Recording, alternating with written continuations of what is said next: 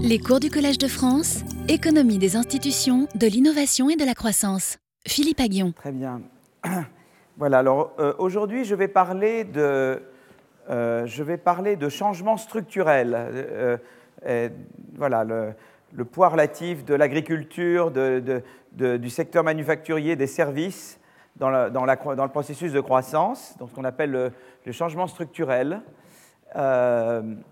Et puis la prochaine fois, je parlerai de rente. Donc le dernier cours sera sur le thème de la rente. Et voilà. Donc, euh, euh, voilà, donc on aura voilà, lieu à des discussions. Euh, est-ce que la rente, euh, est-ce que la rente, qu'est-ce qui est dans la rente est juste, voilà, et de la rente de situation, qu'est-ce qui est de la rente d'innovation Donc, de toute façon, c'est un thème dont on a parlé tout au long de ce cours, mais je vais le reprendre sur le, sur le thème de, de la rente. Voilà. Euh, donc là, je, m'intéresse à la, à la, transition entre la stagnation et la croissance. Euh, et en fait, euh, je vais vous montrer une première figure qui, euh, pardon pour que je, mais je traduis, donc et tout ça sera mis en français de toute manière. On va traduire toutes les, tous les transparents. Il y en a qui sont en français, il y en a qui sont en anglais. Celui-là est en anglais, mais tous les autres que je vais vous montrer aujourd'hui sont en français. Euh, donc, euh, en fait, si vous voulez, si vous regardez en fait la, la population mondiale, vous voyez qu'en en fait, euh, euh, elle est quasiment stationnaire, vous voyez, jusque pratiquement. Et là, euh, si vous voulez, c'est en, millions de gens. Donc, si vous voulez, entre là et pratiquement, si vous voulez, là maintenant, les l'an 2000, donc on est, on est. Et vous voyez que c'est. Là, je, parle de, centaines de millions. Et, vraiment, l'accélération démographique euh, euh, se, produit avec la révolution industrielle. Donc on ne peut pas dire qu'on a une population constante jusque-là, on a une population quand même assez stagnante ou qui croît euh, très faiblement jusqu'à la révolution industrielle. Voilà, donc c'est quand même un fait intéressant.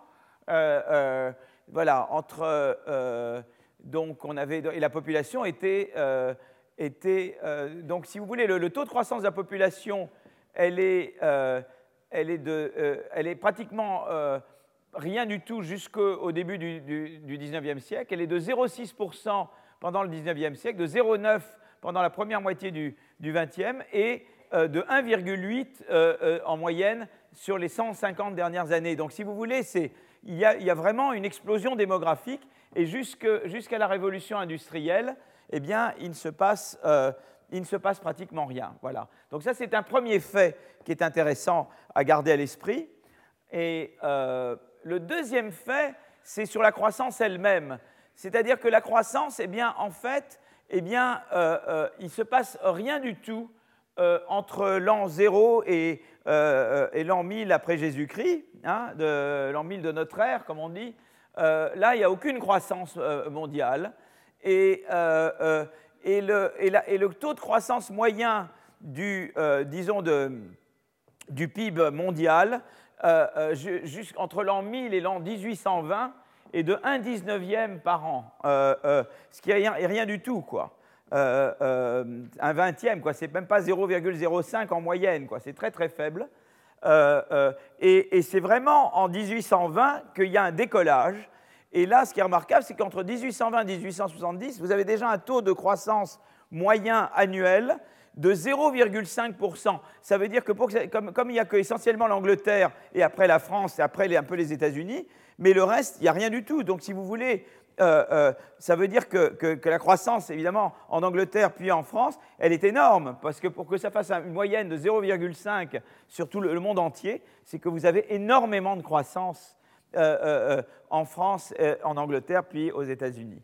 Euh, euh, et alors évidemment, par exemple, le taux des, années très particulièrement euh, faste en matière de croissance, ça a été la, période des 1950, les 30 glorieuses essentiellement. Mais si par exemple on regarde 1950-1973 au niveau mondial, on a un taux de croissance mondial de 3%, euh, qui, était, ce qui est énorme quoi, par an, en moyenne sur le monde entier. Quoi. Et ça inclut l'Afrique et plein de pays qui n'ont pas de croissance. Donc ça représente quelque chose d'énorme. Donc à nouveau, ce qui est très intéressant, c'est que si vous voulez, pendant toute la période jusqu'à la révolution industrielle, eh bien, il n'y a pas une forte croissance de la population et il n'y a pas une forte croissance de, il n'y a pratiquement pas de croissance du tout du PIB par, par habitant. Donc on a essayé, et tout d'un coup, il y a un décollage. Donc on veut, on veut vouloir expliquer comment il y a eu stagnation d'abord, et puis décollage ensuite. Quoi. Et, euh, euh, et disons qu'il y a un modèle qui est utile à avoir en tête, c'est le modèle euh, malthusien. Voilà. Donc, donc l'idée de base de Malthus, donc c'est son, son, essai sur le principe de, population, hein, 1800, donc, et les, les, idées de base de Malthus, c'est que eh bien, les êtres humains peuvent se reproduire à, un taux très élevé. Euh, voilà, euh, je donne l'exemple des, Canadiens français. Vous vous rendez compte qu'ils étaient, euh, les Français qui sont arrivés au Québec étaient 3300 avant 1680, et maintenant, la, la et, et, en 1950, cette population-là devient 2,5 millions, quoi. C'est énorme.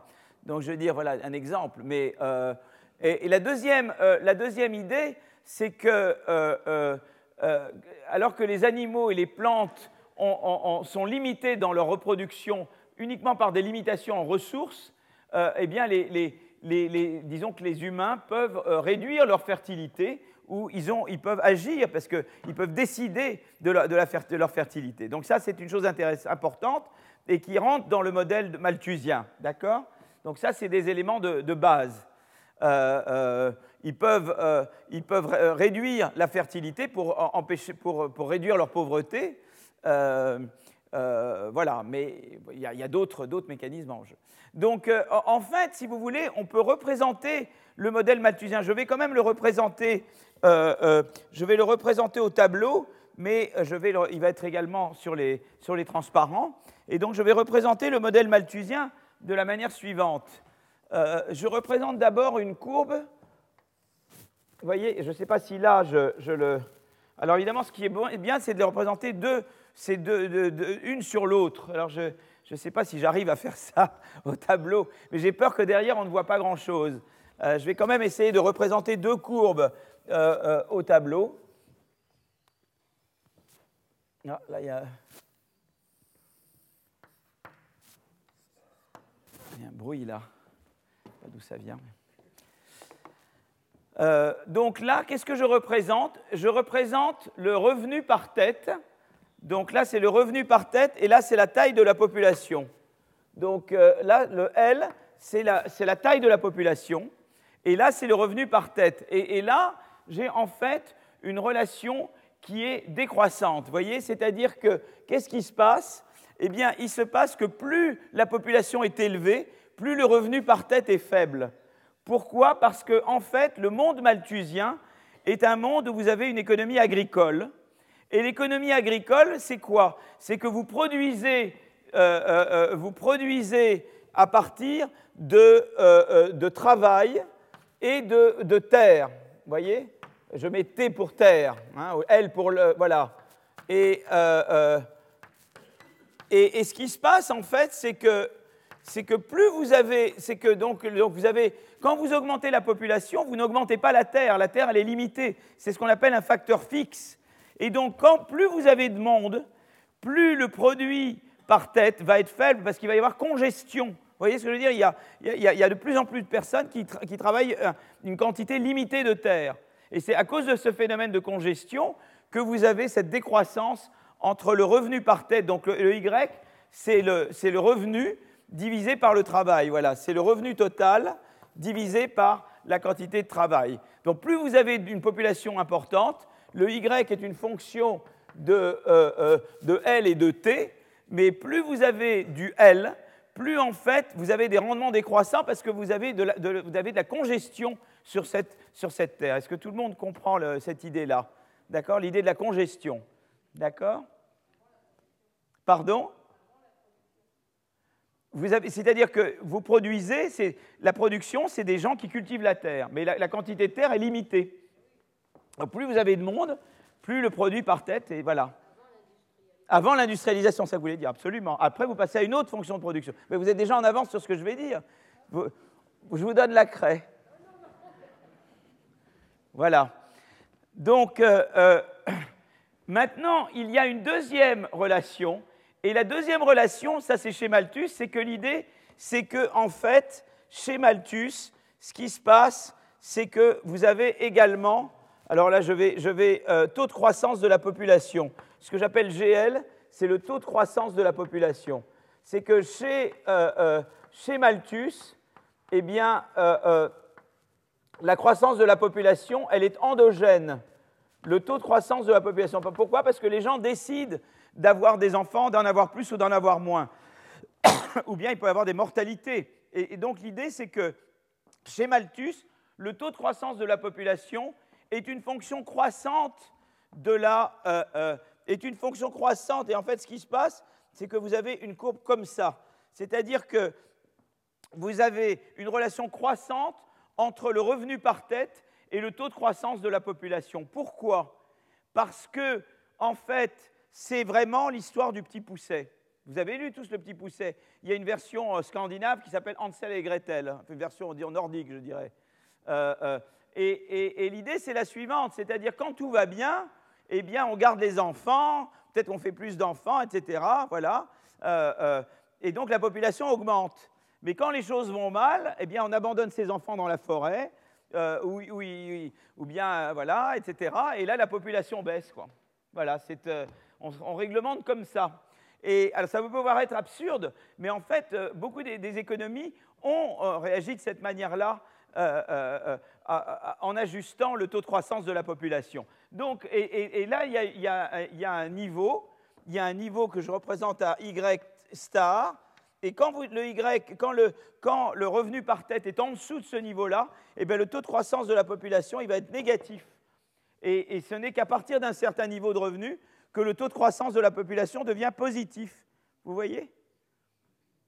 Voilà. Et ça, c'est le modèle, c'est le modèle de euh, Malthus. Alors, le modèle de Malthus, vous voyez, c'est très simple. Euh, vous voyez là, le Y star ici, je l'ai appelé SS pour euh, état steady state, état stationnaire. C'est le même. Hein voilà. Et alors, le modèle de Malthus, il est très simple parce qu'il vous dit, il y a cette relation, et donc il y a ce, qui vous donne un Y comme fonction de L, hein. euh, je dirais une fonction grand F de L. Et puis vous avez la deuxième, ça c'est la première relation. Et la deuxième relation, c'est que le GL est une fonction G, je sais pas, de euh, Y. D'accord? Et, si vous voulez, c'est très simple, parce que voilà, le modèle de Malthus, il vous dit la chose suivante. Eh bien, c'est ce Y-là qui va déterminer exactement le point stationnaire de l'économie. C'est-à-dire, qu'est-ce qui va se passer? Je vais remonter ça, parce que sinon, c'est caché par le, il va dire voilà, eh bien, je vais, ça, ça va déterminer le niveau auquel il n'y aura ni croissance ni décroissance de la population. Donc c'est un état stationnaire. Une fois que j'ai ce Y, je me prends l'ascenseur, vous voyez, regardez, c'est pour ça que je les ai mis l'un sur l'autre. Vous voyez, là, je ne peux pas le faire vraiment, de prendre l'ascenseur. Vous voyez, vous montez là, regardez, si j'ai l'ascenseur, vous voyez, ça c'est le niveau d'état stationnaire. Et ensuite, pour connaître où la population se stabilise, je monte, et là, hop, ça me donne le niveau de la population en, état stationnaire. Vous voyez Vous voyez la, simplicité de ce modèle? Et donc, vous prenez l'ascenseur, hop, regardez, et vous montez jusque là, et hop, ça vous donne l'état stationnaire. Voilà, je l'appelle étoile, mais c'est l'état stationnaire. Et donc, vous voyez, c'est un modèle très simple. Vous voyez, ça, c'est un beau modèle. Quand on dit dire aux gens, les modèles, ce n'est pas toujours moche. Hein, vous voyez la simplicité de ce modèle Hein, regardez. Et alors, c'est très simple parce qu'en plus, cet état stationnaire est stable. C'est-à-dire, mettons que je m'écarte un tout petit peu. Mettons que je dise, eh bien, je vais m'écarter un petit peu. Mettons que je vais partir d'une population un petit peu euh, euh, euh, supérieure à, ce truc-là. Qu'est-ce qui va se passer? Ben, Si la population elle est supérieure, qu'est-ce que ça va se passer? Ça veut dire que le revenu par tête, il va être plus grand que, il va être plus faible que le Y étoile mais comme il est plus faible, du coup, la, croissance de la population va être négative jusqu'à ce qu'on revienne au niveau L star. Vous comprenez? Donc c'est un état stable, c'est un équilibre stable. D'accord? C'est joli quand même, non? Hop, clac hein? C'est sympa, Balthus. Non mais, et vous savez, je ris, vous, vous pensez que c'est un modèle absurde, mais il ne l'est pas. Tous les gens Greenpeace, des gens très sympathiques, ils ont en tête le modèle malthusien. Tous les gens qui pensent, ils ont plein de gens sont malthusiens. C'est comme Jourdain et le bourgeois gentilhomme. Beaucoup de gens sont malthusiens sans le savoir. Bon, voilà, oui. Alors, euh, euh, Donc voilà, alors maintenant, ce qui est très intéressant, c'est qu'on peut se dire, bon, mais ça, c'est pour une technologie donnée, parce qu'on peut dire, ben voilà, peut-être que le Y, euh, euh, c'est une fonction f, et peut-être je multiplie par un certain a, où a est un paramètre de technologie. Il y a quand même quelque chose qui s'appelle le progrès technique. Donc vous, vous êtes en train de me dire que vous êtes un état stationnaire où le y est constant et où le L est constant, mais peut-être qu'il y a quand même, donc vous allez dire qu'il n'y a pas du tout de croissance. Alors, il y a peut-être quelque chose qui s'appelle le progrès technique. Alors, on peut regarder l'effet du progrès technique chez, dans le modèle malthusien. Alors, on va regarder, et on va regarder, supposer d'abord que le A, vous voyez qui est là, je l'augmente une seule fois. Je vais de A à A' plus grand que A. D'accord? Supposez qu'il y ait tout d'un coup, eh bien, je ne sais pas, on découvre, euh, par exemple, la découverte des pommes de terre par l'Irlande, euh, euh, ou le, ne sais pas, il y a où il y a des, ben, la Chine a eu plein de découvertes, voilà, plein, de gens. Alors, supposons, par exemple, l'irrigation, l'introduction de l'irrigation. alors, qu'est-ce qui va se passer? Alors là, c'est très intéressant, parce que ce qui va se passer, c'est la chose suivante. Vous voyez, j'efface ici. Alors, regardez, ça va, voilà ce qui va se passer. Eh bien, ce qui se passe, c'est que quand j'augmente le A, bonjour, quand j'augmente le A à A', eh bien, ce qui va se passer, c'est pas grave du tout. À ce moment-là, cette courbe se déplace comme ça, vous voyez? Pour n'importe quel L, le Y augmente. Et donc, vous voyez, qu'est-ce qui va se passer? L'effet à court terme de, euh, de ça, c'est que, eh bien, ça va aller mieux. Donc c'est vraiment un peu l'histoire du petit pousset, c'est-à-dire tout d'un coup les choses vont bien, et donc vous voyez à court terme, qu'est-ce qui se passe? Eh bien à court terme, à court terme, eh bien le Y va devenir Y' qui est là. Vous voyez, ça va augmenter le Y. Le, revenu par tête va augmenter. Et donc à court terme, on va arriver de Y star à Y'. Donc tout le monde est mieux. Donc on se dit, ben non, il, peut y avoir de la croissance dans ce modèle-là. Mais non, mais pas dans le monde de Malthus, parce que dans le monde de Malthus, ça montre très pervers. Qu'est-ce qui se passe à ce moment-là? Comme le Y est augmenté au niveau de, euh, au-dessus, eh bien vous êtes là, et vous savez qu'à ce moment-là, la croissance de la population va reprendre. Dans le monde de Malthus, quand vous augmentez le revenu par tête, vous encouragez les gens à avoir plus d'enfants. Et donc, le, et donc ils vont, ils vont, le, L va augmenter, et le L va augmenter jusqu'à ce que le Y sur L revienne à son niveau initial. Vous comprenez? Donc à court terme, Y devient I, mais à long terme, à long terme, euh, euh, euh, on, eh bien, on revient à Y star, au niveau Y star, mais elle a augmenté. Et il a augmenté, eh bien je vais vous montrer de où il a augmenté. Comme on revient à Y star, en fait, on revient là, et ça veut dire que le L, il est là, il est à L star star. Vous voyez? Donc, tout, à long terme, dans le monde de Malthus, toute l'augmentation de productivité est absorbée par la croissance de la démographie. Et donc, c'est un monde sans espoir. On appelle ça la trappe malthusienne. C'est une trappe, on est pris dedans, on est condamné. Voilà, on disait que l'introduction des pommes de terre en Irlande avait augmenté la population irlandaise, mais n'avait finalement à l'arrivée, eh bien, c'était le niveau de subsistance. Et qu'en Chine, la plupart des inventions avaient eu cet effet-là. N'a jamais produit autre chose que d'augmenter la population, mais sans faire croître à long terme la productivité. Vous voyez, vous me suivez?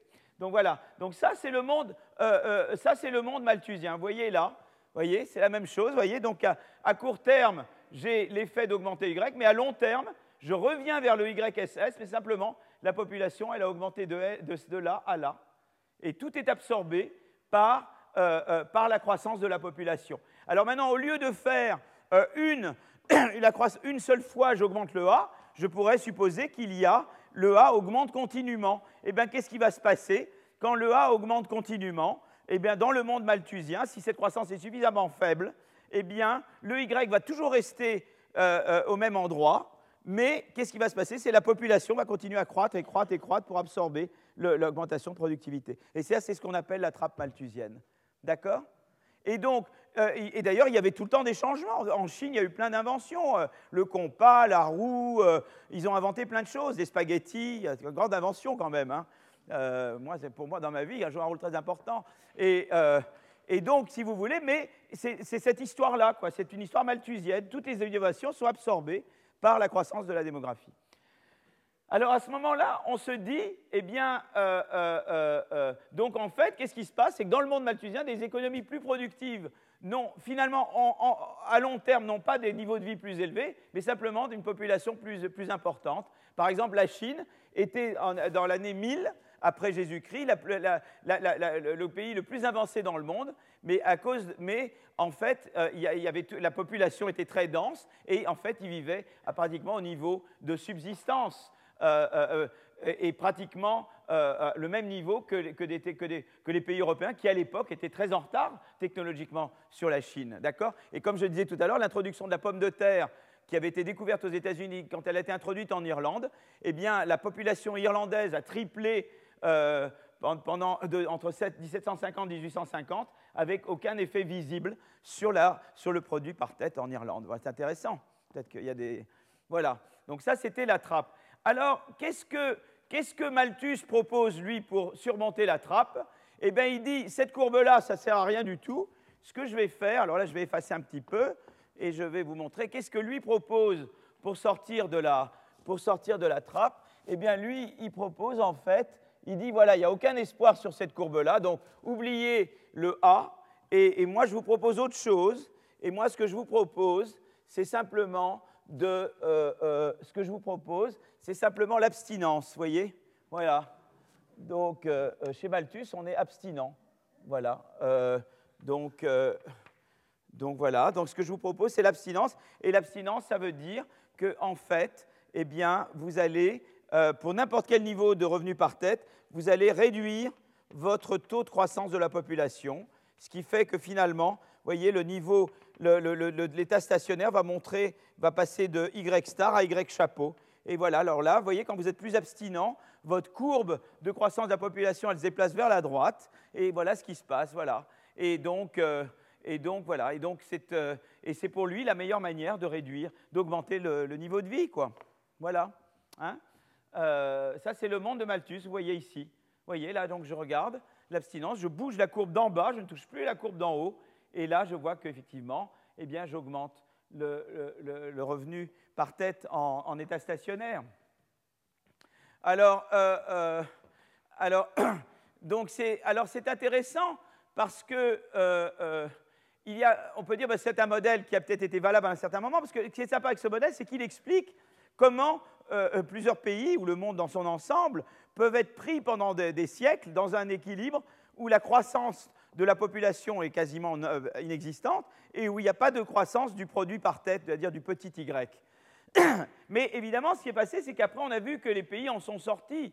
Et euh, euh, si on est dans le monde malthusien, on se dirait qu'un pays plus riche devrait avoir un taux de croissance de la population plus important. C'est la deuxième courbe de Malthus, c'est la courbe du bas. Hein. Le GL devrait être croissant avec le Y. Mais en fait, vous voyez, si on fait si on regarde la relation entre revenus par tête ici et, la croissance de la population et qu'on met différents pays, eh bien vous voyez que, euh, euh, euh, et on regarde ça entre 1960 et 2000, donc on regarde les taux de croissance moyens de la population sur cette période et le, niveau de, revenus par tête en, 2000, eh bien vous voyez que, si vous voulez, la relation est plutôt négative que positive ici. Donc, vous voyez, il y a quand même un problème. On dit, est-ce qu'on peut vraiment croire à Malthus? Si on croyait à Malthus, on aurait dû avoir une relation positive et pas négative sur cette courbe. Or, on a une relation négative. Donc, on veut essayer de comprendre qu'est-ce qui a pu se passer. D'accord? Donc, il y a quelque chose qui n'est pas dans Malthus. Et ce qui n'est pas dans Malthus, je vous donne déjà, ben, je vais revenir là-dessus, c'est la transition démographique. C'est le fait que les pays très développés, ben, on a moins d'enfants. On va essayer de comprendre pourquoi on fait moins d'enfants. Ça, ce n'est pas dans Malthus.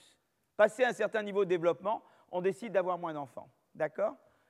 Euh, euh, Alors, alors qu'est-ce qui s'est passé? C'est en fait ce qui s'est passé, c'est qu'on est sorti de la trappe malthusienne. Alors, une des grandes questions en, économie de la croissance, c'est d'expliquer le décollage industriel de 1820. C'est ça qu'on veut comprendre. Donc là, il y a différentes approches euh, qui ont été données. Et voilà, il y a des débats entre historiens de la croissance sur cette question. D'accord? Mais il y a. donc l'idée, c'est de savoir comment, comment j'ai pu sortir de cette trappe. Eh bien, d'abord, il y a un premier phénomène qui n'est pas pris en compte ici. Ici, quand j'ai fait croître le A, je l'ai fait croître de manière exogène. J'ai dit tout d'un coup, on découvre les pommes de terre, on, fait revenir les pommes de terre en Irlande, où il y a tout d'un coup des inventions, on ne sait pas d'où elles viennent, et ça vient d'ailleurs. Eh bien, il y a une première force que le modèle malthusien ne prend pas en compte, et qui s'est mis à jouer particulièrement au moment de la révolution industrielle, c'est l'effet qu'il y a une relation de L sur la croissance, sur le progrès technique, la croissance du A voyez, il y a une rétroaction euh, euh, euh, de, L sur la croissance du A. C'est ce qu'on appelle un effet d'échelle.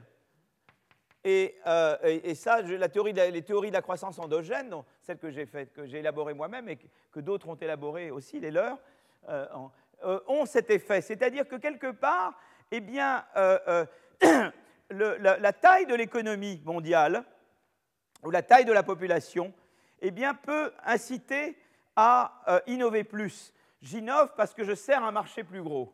C'est ce que j'appelle un effet de taille. voyez Et donc le A, c'est de reconnaître que le A, ce n'est pas exogène, que le progrès technique, il ne tombe pas du ciel, il provient de l'innovation, et que les incitations à innover dépendent en particulier de la taille du marché que vous faites. Si par exemple vous mondialisez, je l'avais déjà dit avant, euh, quand vous mondialisez, vous avez une économie plus grande, donc vous avez des rentes potentielles plus grandes à l'innovation. Et donc, ça va affecter le taux d'innovation et donc le taux de croissance du A. Vous voyez ce que je veux dire? Donc là, il y a une force qui n'est pas dans Malthus. Et en gros, Malthus, ce qu'il ignore, c'est l'innovation. Et c'est le même problème avec Greenpeace. Bah, en fait, je fais un coq à l'âne, mais le gros problème du raisonnement Greenpeace, c'est que dans leur monde à eux, il n'y a pas l'innovation verte, ça n'existe pas. Il n'y a pas l'innovation. Voilà. Donc quand vous mettez l'innovation, vous dites, tiens, il y a quand même un truc, c'est qu'il y a euh, la croissance de la population, ça vous donne ça rétroagit sur le taux, euh, taux euh, euh, d'innovation. Donc ça, c'est quand même intéressant. Donc ça veut dire que et plus le L est grand, plus le taux de croissance du A devrait être élevé. Donc il y a une force, si vous voulez, potentielle, c'est qu'à un moment donné, peut-être, et, pourquoi ça s'explique? C'est à la fois on sert un marché plus gros, mais il y a aussi le fait qu'on interagit davantage. Un, pays plus dense, une région plus dense, est une région également où il y a plus d'interactions et, les idées nouvelles naissent de l'interaction. Il y a les deux, aspects. Il y a l'aspect la rente à l'innovation, mais il y a l'aspect on a plus de possibilités d'interagir avec d'autres. Quand vous êtes au milieu du Montana, euh, toujours, à chaque fois je m'abats sur le Montana, mais que je n'ai jamais été, parce que c'est très très beau aux États-Unis.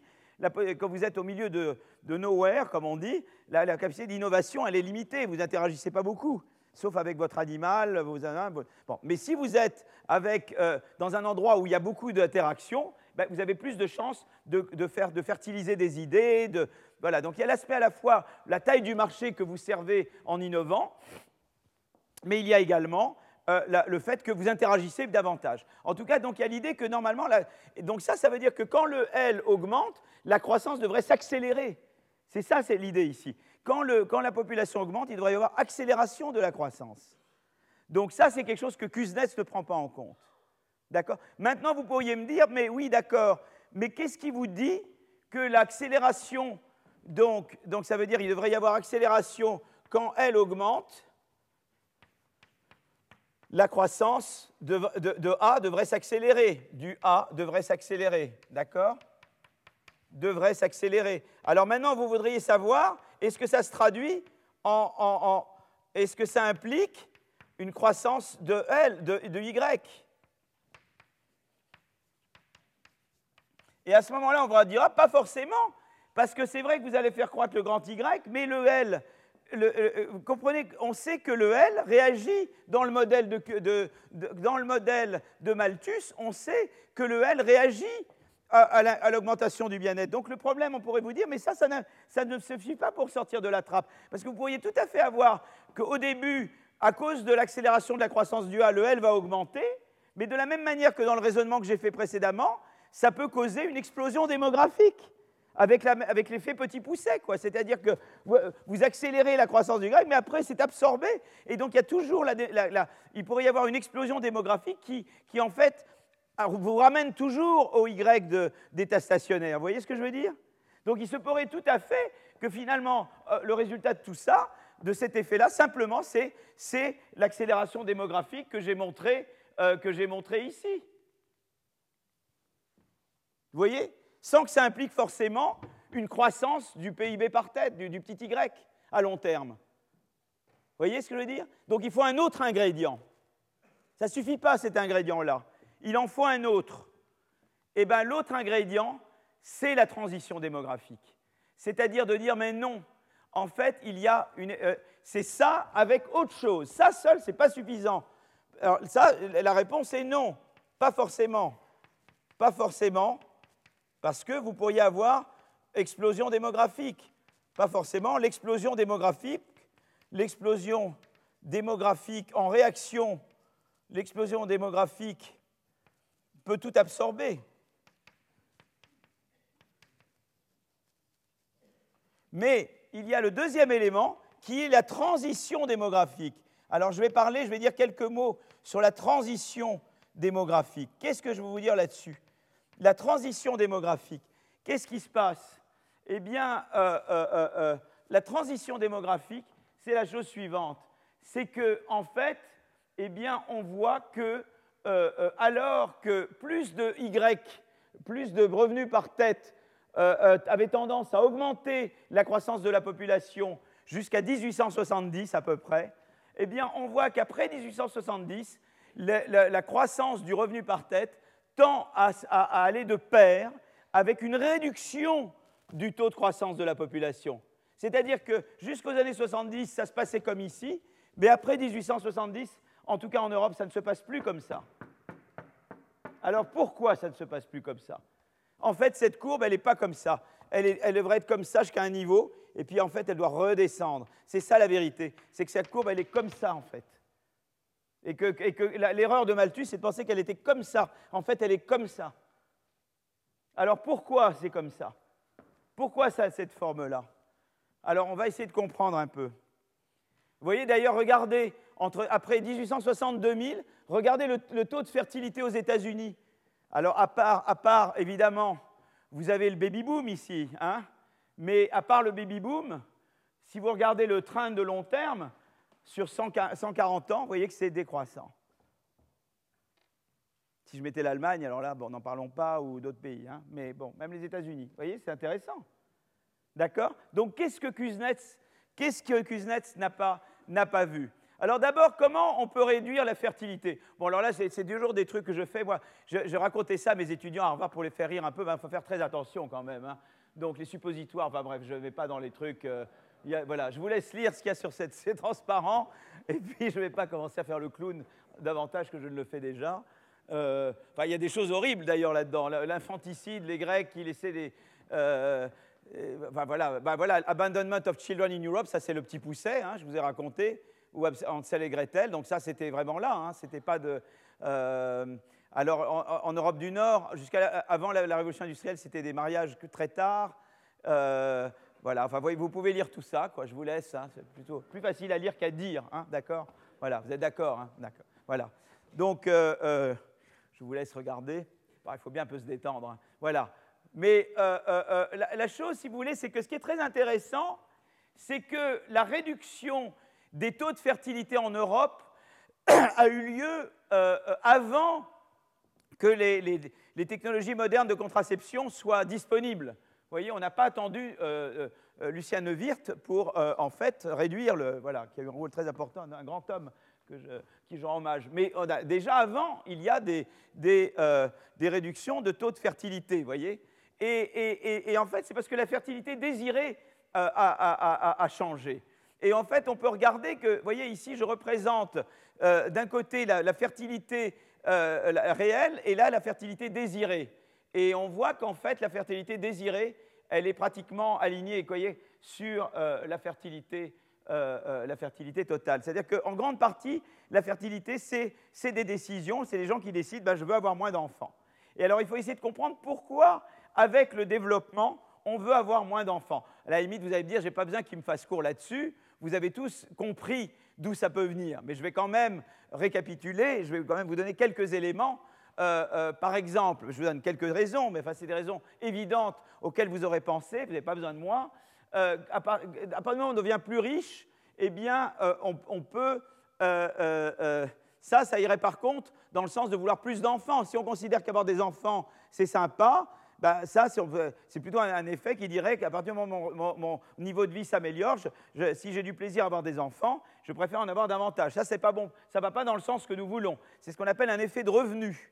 Mais il y a également ce qu'on appelle des effets de substitution. C'est-à-dire qu'en fait, on a le choix entre avoir des enfants ou avoir plus d'enfants. Donc, euh, si, on décide d'en avoir un, en plus, bon, ben, on dit c'est entre ça et le temps que je peux passer à faire autre chose. D'accord?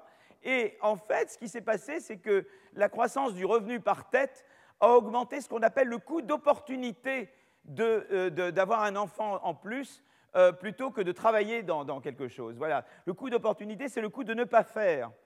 D'accord? Donc, euh, et effectivement, c'est que particulièrement, ça s'est appliqué aux femmes, parce qu'avec le développement, pas suffisamment d'ailleurs, puisqu'il y a toujours beaucoup de discrimination, mais quand même, le salaire le développement a été de pair avec une augmentation du salaire relatif des femmes et, donc a augmenté le coût d'opportunité. a été un des éléments de cette augmentation de coût d'opportunité d'avoir plus d'enfants.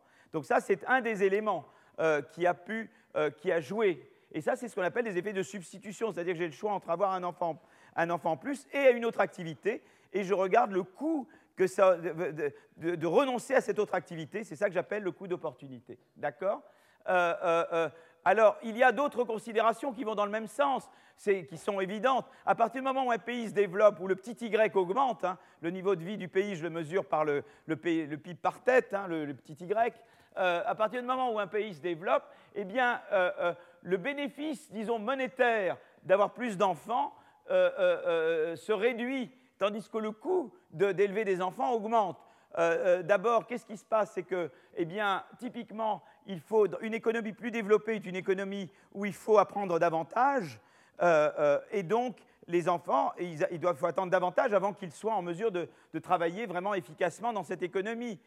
donc ça veut dire que les, coûts, donc ça, les, coûts d'éducation, les coûts éducatifs augmentent. Donc ça, c'est le côté, l'augmentation des coûts.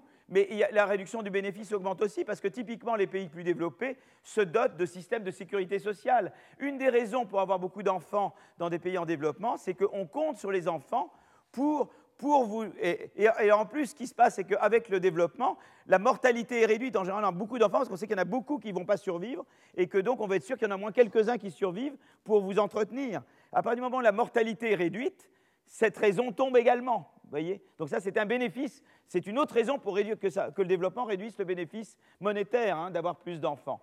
Donc tout ça va dans le sens, voyez, d'aller dans ce sens de cette courbe. Tout ça, c'est des raisons pour que, je sois comme ça. Voyez euh, Il y a une autre raison qui est, la quantité versus qualité, c'est-à-dire euh, le, progrès technique. Typiquement, avec le progrès technique, eh bien, je, je dois avoir euh, pour pouvoir absorber le savoir, pour pouvoir rattraper euh, la frontière technologique ou innover sur elle, il faut plus d'éducation. Il y a une j'ai des collègues, euh, Phelps et Nelson notamment.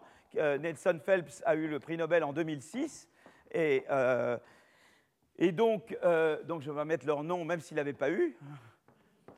Il pas une Nelson et Phelps. Et ils ont écrit leur papier en 1966. Et en gros, leur, idée de l'éducation, et c'est très important, moi j'ai complètement repris à mon compte, c'est que l'éducation, ça vous aide à innover. C'est-à-dire pour pouvoir rattraper, pour pouvoir, disons que dans chaque secteur, il y a ce qu'on appelle best practice, il y a un niveau technologique maximum. Pour pouvoir l'absorber, le rattraper, il faut avoir un niveau d'éducation.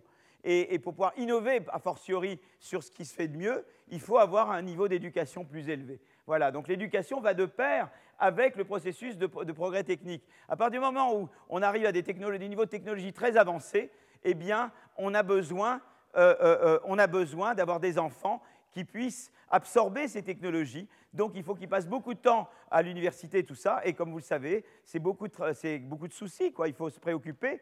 Et donc on, on hésite avant, avant d'avoir 10 enfants, parce qu'on se dit que déjà, moi déjà j'en ai deux pour qu'ils fassent des études, etc., ben, ce n'est pas, pas évident, hein, s'assurer le marché du travail. Bon, je ne vais pas vous raconter ma vie personnelle, hein, euh, euh, mais si j'imagine que si j'en avais 10, voilà, ça pourrait pas. Bon, mais euh, donc, si vous voulez, voilà. Tout ça, c'est des raisons qui vont ensemble et qui vous disent, en gros, on a, on a un truc comme ça. Et à partir du moment où on a un truc comme ça, eh bien, ça, combiné avec l'accélération de la croissance, on peut montrer très simplement qu'on sort de, la trappe malthusienne. Voilà. Si on a une économie où le taux de croissance du A augmente avec le L, et que, la réaction de la croissance du L au, petit y à cette forme-là, ben les deux ensemble, ça fait qu'à un moment donné, eh bien, le premier vous dit qu'il y a une accélération de la croissance du A, mais évidemment, elle, pourrait conduire à, elle conduit à une, croissance du Y, mais on pourrait dire qu'il serait annulé parce qu'il y aurait un emballement démographique, mais l'emballement démographique est empêché par tous les éléments que je viens de vous donner. Et c'est pour ça que les deux ensemble vous permettent de sortir de la trappe malthusienne. Donc une explication qui a été donnée, mais qui est un peu mécanique, mais de la, disons, du passage de la stagnation à la croissance dans le début du XIXe siècle, c'est de dire, eh bien, c'est la conjonction de l'effet d'échelle et de la transition démographique qui a produit cette transition, ce passage de la stagnation à la croissance. D'accord? Alors, euh, euh, c'est ce qu'on appelle. Alors, ceux qui ont euh, mis ça en avant, notamment un, économiste qui s'appelle Odette Gallor, qui est un professeur à Brown et à, Jérusalem, et avec David Weil, son David Weil, qui est à Brown aussi, et Odette Gallor. Alors, ils ont appelé ça théorie de la croissance unifiée, parce qu'ils unifient Malthus avec la croissance endogène. En gros, c'est ça. Ils prennent la croissance endogène ici, et puis ils mettent Malthus, et puis ils mettent une théorie de la croissance démographique, et ils disent, voilà, ça, j'appelle ça la théorie unifiée de la croissance, d'accord? Euh, euh, euh, mais donc ils prédisent non seulement la révolution industrielle, mais ils prédisent aussi le fait qu'effectivement il y a eu initialement une, une explosion démographique, mais qu'on voit que dans les pays développés, eh bien, il y a un ralentissement de la démographie et on prévoit au niveau mondial qu'il y aura un ralentissement de la croissance de la démographie. Donc là, ce que je viens de vous dire vous, vous permet de comprendre à la fois l'évolution de la croissance du PIB par tête et l'évolution de la croissance de la population. C'est-à-dire d'abord un emballement avec la révolution industrielle, puis après, on, va petit à petit, un plus, de en plus de pays vont ralentir leur démographie. D'accord? Donc voilà. Alors maintenant, il y a eu d'autres, il y a eu notamment, et les gens les plus sérieux qui ont dit, il n'y a pas que ça. Parce qu'il y a quand même la question de savoir, c'est très gentil tout ça, mais si c'était que ça, pourquoi ça ne s'est pas produit en Chine?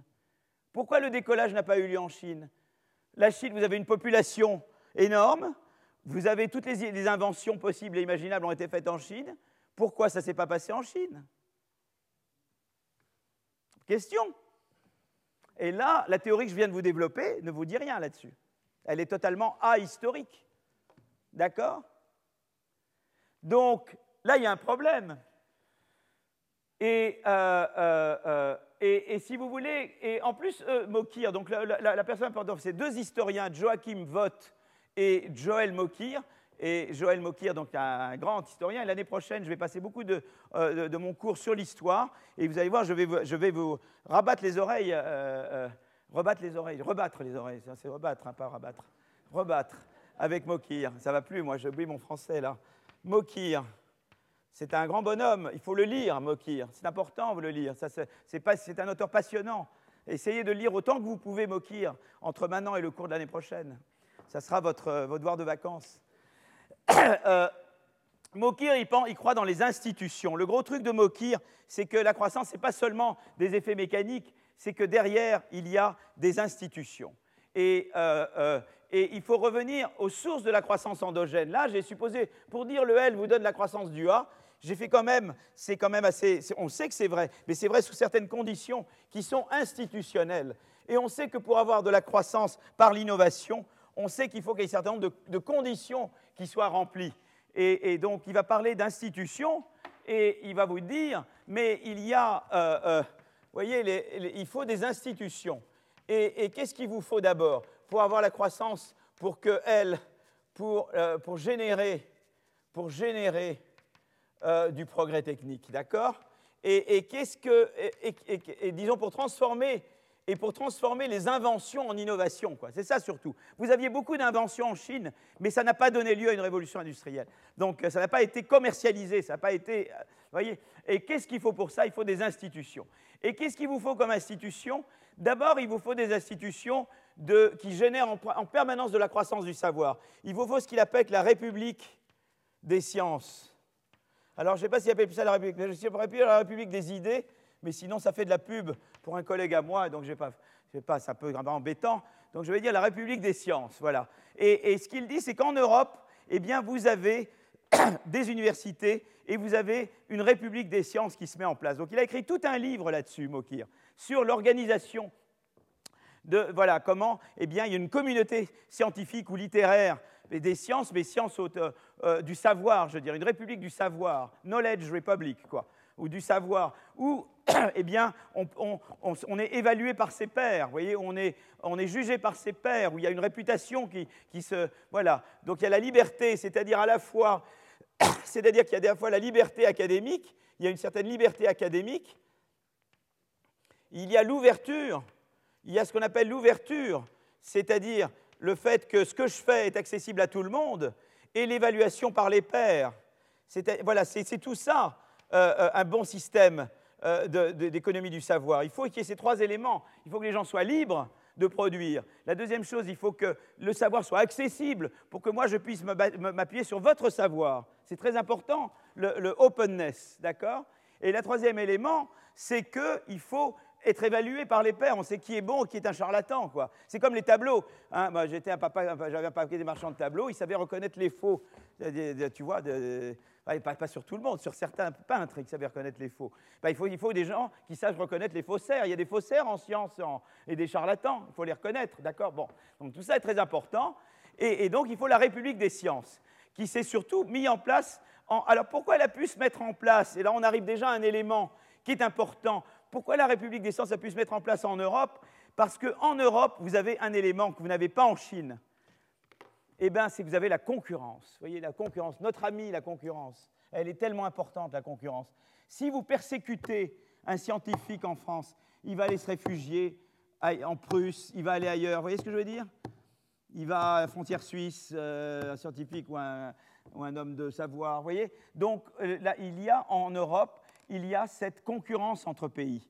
Et donc, on ne veut pas perdre tous ces scientifiques. Donc, on doit bien les traiter, parce que sinon, ils vont, ils vont chez le voisin. Et on ne veut pas que ce soit chez le voisin. Donc, ça, c'est un élément que vous n'avez pas en Chine. En Chine, l'empereur pouvait toujours supprimer toute velléité de pouvoir ou de, peur que, le, savoir amène à quelque chose d'autre. Parce qu'il n'y avait pas de concurrence. Donc, ça, c'est très important, l'élément européen. Et là, c'est directement institutionnel. C'est la concurrence entre pays pour s'arracher les, cerveaux. Vous voyez? Euh, Les gens payaient très cher pour ça. Le deuxième élément, le deuxième élément que vous avez, c'est euh, la codification du savoir. Parce que c'est important d'échapper au mythe de Sisyphe. Vous voyez ce que je veux dire? C'est-à-dire, je ne veux pas toujours réinventer la même chose. C'est important que si Simon invente quelque chose, je peux après, moi, bâtir sur ce qu'a construit Simon et pas refaire ce qu'a fait Simon. Voilà. Donc, si vous voulez, c'est important d'avoir la codification du savoir une étape très importante dans la codification du savoir, ça a été l'encyclopédie, ça a été Diderot, très important. Il vous donne des recettes pour tout faire, Diderot. Vous voyez, le faire, et le, savoir et le savoir-faire, il y a tout dedans. Donc là, c'est l'encyclopédie, très important.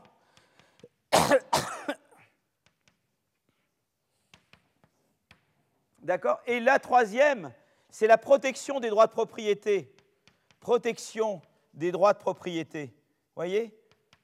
On a permis aux gens de pouvoir euh, euh, avoir les rentes, on va parler de rente la prochaine fois, mais d'avoir les rentes sur l'innovation. Il fallait que l'innovation puisse être brevetée. Donc on a, développé un droit des brevets, un droit de la propriété de Et les gens ont pu exploiter, avoir le monopole d'exploitation de leur idée et ne pas être expropriés sur le produit de leur idée. C'est énorme, ça paraît totalement évident, mais il y a tellement de pays où ce n'est pas le cas. Et ça a été une énorme, euh, ça a crucial. Sans ça, vous n'avez aucune incitation. Or, pour la croissance endogène, il vous faut produire d'abord des idées. Ensuite, il faut que, euh, donc la République, la République du savoir, très important. Deuxièmement, il faut pouvoir s'appuyer sur les, idées des prédécesseurs, par les réinventer à chaque fois. La codification, très importante. Et puis, la protection des droits de propriété pour exploiter vos idées. Et donc ça, ça, il n'y avait pas en Chine. Voilà, vous n'aviez pas une république des idées aussi ouverte. Euh, vous n'avez, je sais, encyclopédie, je ne dirais pas, je crois qu'on avait. Et surtout, vous n'aviez pas le troisième, la protection des droits de propriété. Et c'est là que, voilà. Et donc, si vous voulez, Mokir, son point de vue, c'est de dire, euh, peut-être qu'il y a les forces dont, dont j'ai parlé tout à l'heure, mais l'important est de savoir pourquoi en Europe c'était particulièrement vrai. Et donc moi j'ai été très rapide quand j'ai dit croissance du L donne croissance du A. C'était une énorme boîte noire que je vous ai montrée là, parce que derrière il y a tout ce que dit Mokir. Vous comprenez? Voilà. Et donc, euh, et, donc, euh, et donc voilà un petit peu. Donc il suggère que eh bien, le développement de la culture scientifique et puis le développement de voilà, les éléments dont je viens et, les institutions qui protègent les droits de, propriété. Et alors pourquoi c'était en Europe d'abord? Parce qu'en Europe, eh bien, il y a la concurrence, c'est-à-dire que si on maltraite les innovateurs, les scientifiques, etc., eh bien, ils vont voir à côté et c'est évident que le fait que vous ayez eu la révolution en Angleterre n'a pas été pour rien dans l'accélération de la révolution en France, c'est évident. On avait le voisin, on ne pouvait pas le laisser lui aller. Et ça a été pareil dans beaucoup de choses, vous savez, la, concurrence entre pays. L'éducation, mais ça j'en ai, parlé l'an dernier, je vous ai expliqué comment euh, l'an dernier, quand il y a eu la défaite, euh, euh, quand, les, Prussiens ont perdu à Iéna contre Napoléon, ça a, donné Humboldt. Ils ont compris que notamment l'éducation, c'est très important pour eux. Et quand nous, on a perdu à Sedan, ça a donné Jules Ferry. Hein. Donc, euh, et, c'est toujours, mais il y a différentes formes de concurrence. Là, c'est de la concurrence militaire. Oh, Dieu soit loué. il n'y a pas de nos jours que la concurrence militaire qui vous donne du progrès. Voilà. Donc, alors, je voulais parler maintenant d'un autre truc pour terminer ça. Je dis, bon, voilà. Donc là, qu'est-ce que c'est finalement toute la transition de Malthus, c'est également la transition d'un modèle purement agricole à un modèle industriel. C'est ça qui se passe. C'est-à-dire qu'en même temps que vous avez le décollage, c'est le décollage de l'industrie. Et, en fait, il y a un élément en plus qui se passe, c'est-à-dire qu'on échappe avec l'industrialisation, on échappe à la contrainte de la terre. Je vous avais dit qu'un des gros problèmes, je déjà, je vous ai expliqué pourquoi cette courbe, elle n'était pas comme ça, elle était comme ça, mais aussi ce qui se passe, c'est qu'avec la révolution industrielle, on échappe à cette courbe-là aussi. Parce que cette courbe-là, ça veut dire que ça suppose une économie entièrement agricole, où tout le monde est en fait dépendant du facteur fixe. Mais qu'est-ce qui se passe avec le progrès technique? C'est qu'en fait deviennent possibles des technologies qui font qu'ils n'utilisent pas la terre, c'est-à-dire la révolution industrielle. On échappe au facteur fixe et donc à la congestion. Et ça, c'est évidemment un élément renforçant. Voyez, le fait qu'on n'ait plus besoin. Donc il y a la transition, c'est la transition d'une économie purement agricole à une économie euh, euh, euh, d'industrie. Mais il y a eu une autre transition après, qui a été la transition de l'industrie au service. Et, et en fait, c'est intéressant parce qu'on peut penser que c'est uniquement parce qu'il y a les pays émergents et que ça coûte cher de, d'avoir les activités manufacturières chez nous, vaut mieux les délocaliser. Mais en fait, la transition du manufacturier vers les services vient avant euh, euh, euh, le, mouvement de délocalisation, voyez, bien avant. Et on veut essayer de savoir d'où ça vient, quoi. Et, là, je vais vous en parler pas mal maintenant.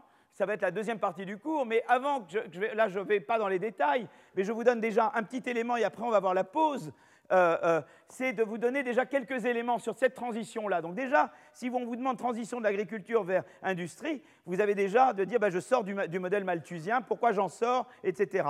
Donc ça, vous savez maintenant très bien répondre à cette question. Si maintenant je vous demande, oui, mais ça ne m'explique pas la transition de, manufacturier vers service, effectivement, il y a d'autres choses qui se passent. Et qu'est-ce qui se passe? Eh bien, c'est que pour, pour gérer les industries, et il y a beaucoup de services dont vous avez besoin qui sont liés euh, aux, activités manufacturières. Et, si vous voulez, le, en fait, le, produit, le PIB que vous produisez, il dépend à la fois d'activités manufacturières et de services. Et vous avez besoin des deux. Le problème, c'est que vous avez besoin de services. Si vous n'avez pas le transport, si vous n'avez pas euh, une série de services, vous ne pouvez rien faire. Vous êtes dépendant des services. Et, le problème, c'est que si vous voulez, euh, quand vous avez du capital qui s'accumule, le capital s'accumule pendant toute la période industrielle, mais le problème, c'est que du coup, ça, augmente ce que vous pouvez faire avec le manufacturier, mais les services deviennent un frein, parce que les services euh, utilisent surtout du travail, peu de capital. Vous comprenez Peu de capital euh, machine, vous voyez Et donc, ce qui se passe, c'est que vous êtes dans une situation où le, le secteur manufacturier se développe énormément, mais vous êtes toujours, mais vous êtes contraint par les services. D'accord? Euh, euh, euh, et, donc, en fait, eh bien, les services, pour que, la contrainte se relâche, elle doit prendre de plus en plus de travail, elle doit absorber du travail pour être moins... Si les services étaient un tout petit secteur, mettons que vous ayez une énorme industrie et vous avez juste deux personnes chargées, en charge des services, vous auriez un goulot d'étranglement énorme. Ce n'est pas possible. Donc il faut que vous, à mesure que vous avez l'économie manufacturière industrielle qui se développe, vous avez besoin d'étendre votre secteur des services. Et comme elle ne produit que avec du travail, vous devez faire qu'il y ait plus de travailleurs embauchés. Seulement, les travailleurs sont très, très euh, productifs sur le secteur manufacturier. Ils ont du capital pour travailler avec. Et vous devez leur donner des salaires qui les attirent.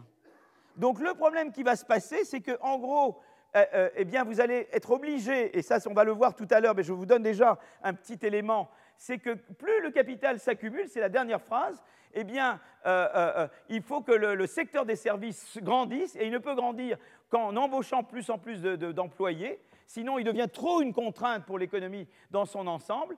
Et vous voyez que le problème, c'est que vous avez ce qu'on appelle le, le, cost disease. Alors je ne sais pas, c'est le, le, quelque part, c'est une idée due à et c'est l'idée que quand on est trop bien, on est, on, est, on est, contraint par le truc le plus mauvais. Quoi. Vous voyez, si vous, êtes trop, si vous avez une partie de votre corps qui marche très bien et une partie qui marche moins bien, vous êtes contraint par la partie qui marche le moins bien. Voilà. Et ça, c'est le Baumol cause disease. Voilà. Euh, euh, et, et, donc, ce qui va se passer, on va voir tout à l'heure, c'est que les services vont devoir augmenter les salaires, vont devoir augmenter leurs coûts.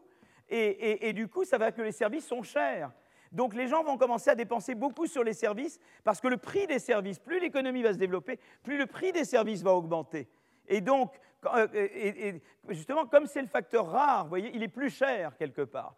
Donc même si il y a surtout des biens manufacturiers qui sont produits, euh, eux, il y a du progrès technique directement, eux, il y a du capital qui s'accumule, donc leur prix baisse au cours du temps. Mais ce qui va se passer, c'est que par contre, le prix relatif des services va augmenter et donc la part que vous allez, euh, euh, à la fois la part du travail qui va aller dans les services, la part de la force du travail qui va aller dans les services, mais également la part des services dans la dépense des ménages, va augmenter au cours du temps. Et vous allez voir un décollage du secteur des services. Et donc c'est ce que je vais vous décrire dans la deuxième partie, c'est-à-dire de comprendre comment euh, ce décollage industriel a donné lieu ensuite à un décollage encore plus fort du secteur des services et comment voilà. Et ça c'est ce que j'appelle le changement structurel euh, les changements structurels. On verra qu'il y a d'autres éléments qui rentrent en compte. Et donc là il est, exactement 15 heures. Je propose que nous ayons 5 minutes de pause. Voilà. À tout de suite. Alors je vais vous montrer quand même qu'il y a cette chose intéressante. Avant que je parle euh, de, des différents secteurs je vais vous parler de l'économie dans son ensemble. Il y a quelque chose qu'il faut connaître disons, sur l'évolution, qui décrit l'évolution historique aussi de nos, économies, c'est ce qu'on appelle l'effet de Caldor. Donc, euh, Caldor est un économiste d'origine hongroise qui a, passé beaucoup d'années en Angleterre, à Cambridge, que j'ai connu euh, dans ces dernières années.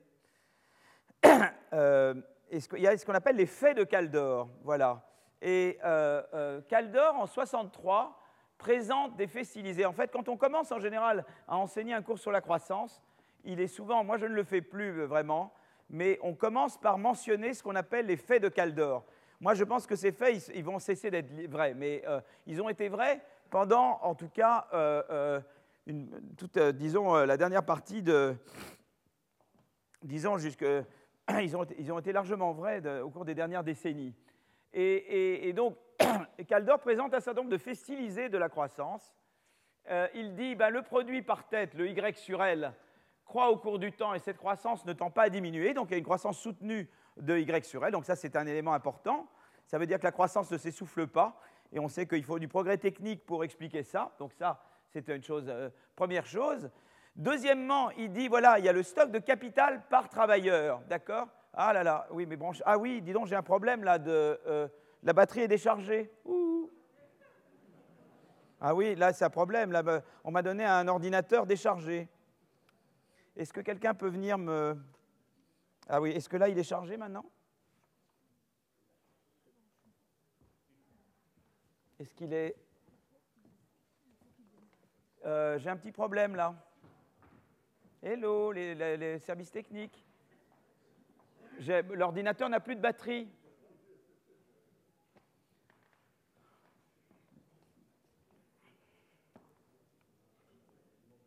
Oui, je ne sais pas, là j'ai un problème. Là.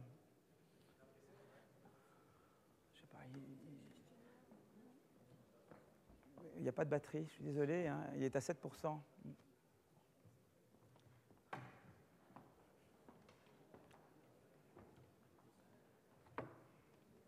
C'est bon là? Merci monsieur. Merci. Euh, le produit par tête croît au cours du temps, cette croissance ne tend pas à diminuer. La deuxième chose, le stock de capital par travailleur, donc le K sur L, le grand K, je vais effacer euh, tout ça ici, donc comme ça j'ai de la place pour écrire au tableau. Euh, ah, D'ailleurs, je n'ai pas besoin parce que je peux simplement faire comme ça, c'est beaucoup mieux. Le, capital par tête, K sur L, si vous voulez, le stock de capital divisé par la population, tend à augmenter au cours du temps. D'accord? Le rendement du capital est, quasiment constant au cours du temps. Le ratio capital-produit est, pratiquement constant au cours du temps, hein, K sur Y si vous voulez. Euh, la part des rémunérations du travail et du capital euh, euh, dans le revenu national sont quasiment constants au cours du temps. Et le taux de croissance du produit par travailleur diffère substantiellement entre les pays. Alors, on va regarder chacun de ces faits. Le produit par tête croît au cours du temps et cette croissance ne tend pas à diminuer. Voilà aux États-Unis l'évolution du, PIB par habitant. D'accord? Et on voit que c'est d'ailleurs intéressant parce que euh, euh, en grosso modo, il y a une croissance à taux constant.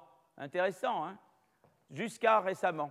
Alors justement, pour le moment, on ne voit pas de stagnation séculaire. Gordon, il pense que ça va se décélérer.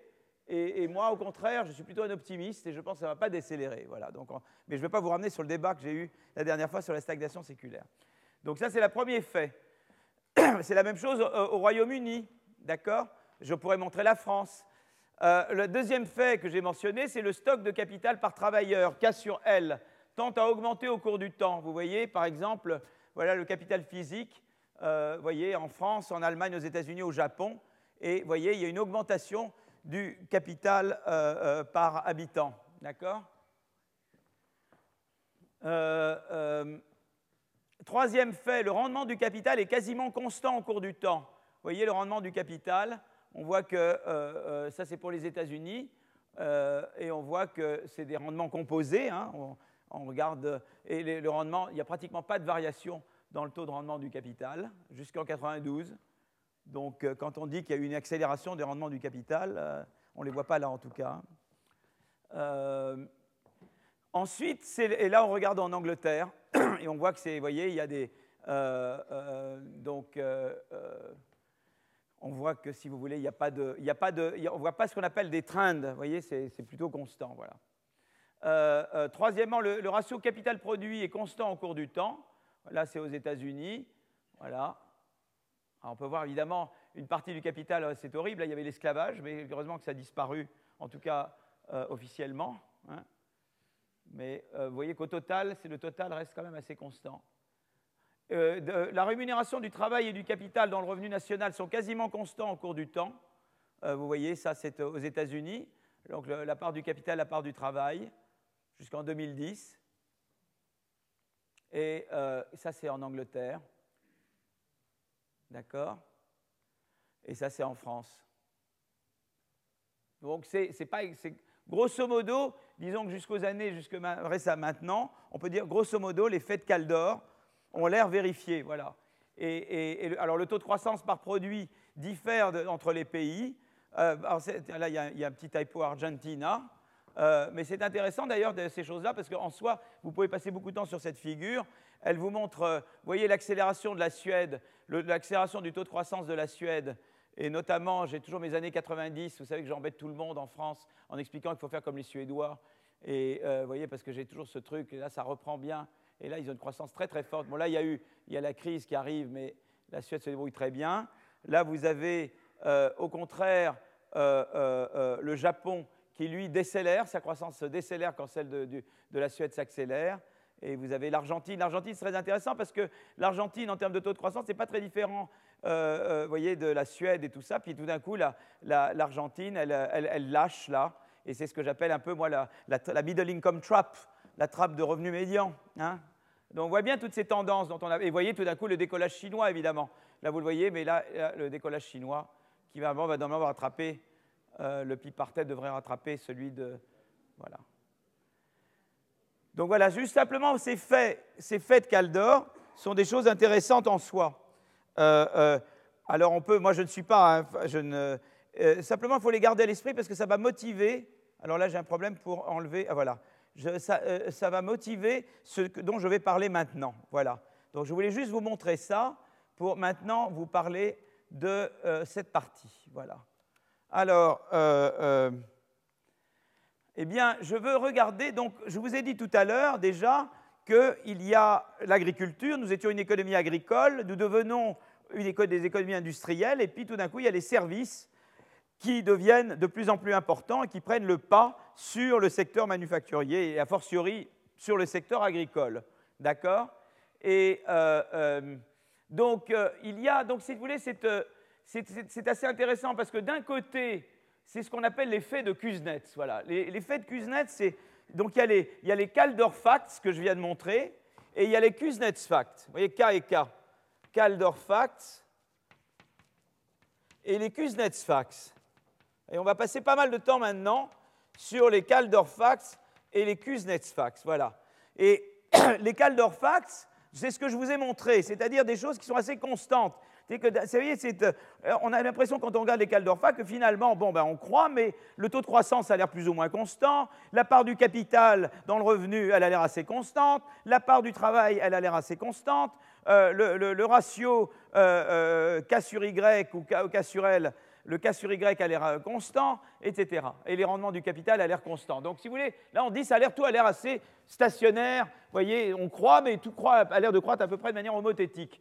Et, d'un autre côté, vous avez euh, ce qu'on appelle les Kuznets-Facts qui vous disent que tout n'est pas en train de croître pareil. Et en particulier, les secteurs euh, agricoles, manufacturiers et euh, services ne croissent pas au même taux. Ça, c'est quelque chose qui n'est pas homothétique. Vous voyez ce que je veux dire, pour employer un mot Voilà. Donc voilà un passage de la Nobel Lecture de Kuznets. Les principaux aspects du changement structurel comprennent le passage de l'agriculture à des activités non agricoles et récemment de l'industrie aux services. Alors bien, on a toujours l'impression quand les gens ont pris Nobel d'économie qu'ils l'ont pour, des tartes, à, pour des, tartes à la crème, en gros. Hein.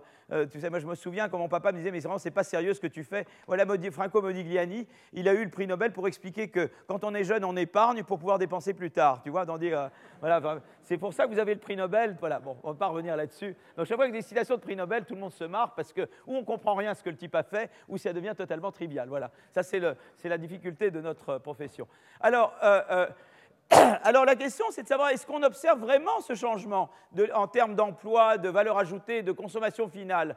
Et alors on, peut regarder les États-Unis sur une période de 200 ans, d'accord? Et ce qu'on voit de 1800 à 2000 aux États-Unis, c'est que d'abord vous voyez effectivement que la part de l'agriculture baisse continuellement dans l'emploi. Là, c'est la part dans l'emploi. Hein, d'accord? C'est la part dans l'emploi. Il faut que j'en sois toujours très précis. La part dans quoi? La part dans l'emploi, je regarde là. Hein.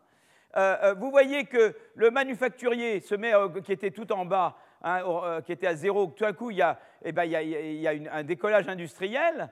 Et, à 1900, eh bien, au moment des années 1920, le, secteur manufacturier emploie plus de gens que le secteur agricole aux États-Unis mais vous avez les services quand même qui croissent en même temps. Et là, les services, eh bien, ils continuent, alors que le manufacturier, lui, reste euh, comme ça. Vous voyez Donc, euh, parce qu'on pourrait dire, bah, voilà, euh, tout d'un coup, l'histoire que j'avais racontée tout à l'heure, vous faites le manufacturier, il faut que les services se développent en même temps. On aurait pu dire, finalement, les services se développent comme, au moins comme le manufacturier. Vous voyez Pourquoi ils se développent plus que le manufacturier? Ça, je n'ai pas expliqué. Donc, on va essayer d'expliquer ça. D'accord? Voilà, ça, c'est l'effet de Kuznets. Donc vous voyez, vous avez d'un côté l'effet de Caldor qui ont l'air de tout dire tout va au même taux, tout croit pareil, et puis vous avez de l'autre l'effet de Kuznets qui dit là il part comme ça, l'autre il part comme ça, l'autre il part comme ça, et on se dit euh, comment on réconcilie les deux, quoi, voyez?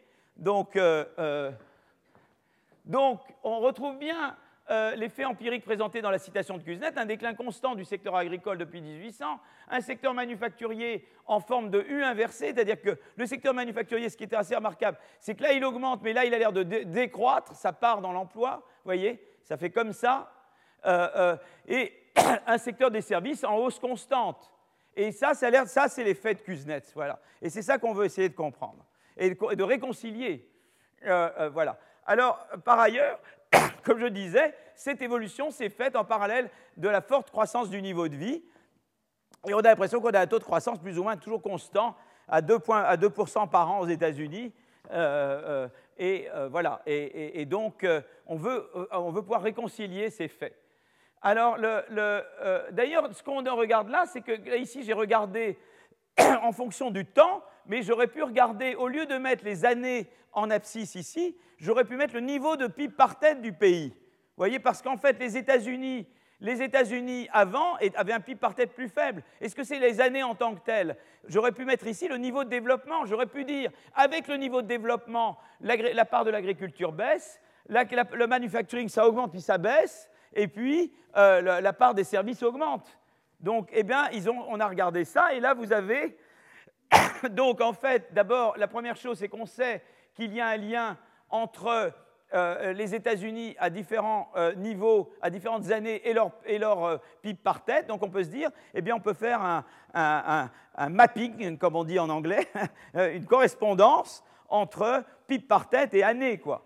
Et, en fait, représenter, ici, j'ai représenté l'agriculture en termes de, log du PIB par tête, enfin ça c'est une mesure de développement, et on voit que euh, euh, pour différents pays, donc euh, on a la Belgique, l'Espagne, la Finlande, la France, etc., et je vois ces pays, au lieu de les représenter au terme des années, je regarde comment ces pays évoluent avec leur niveau de développement historiquement, et je vois que quand leur niveau de développement augmente, la part de l'agriculture baisse.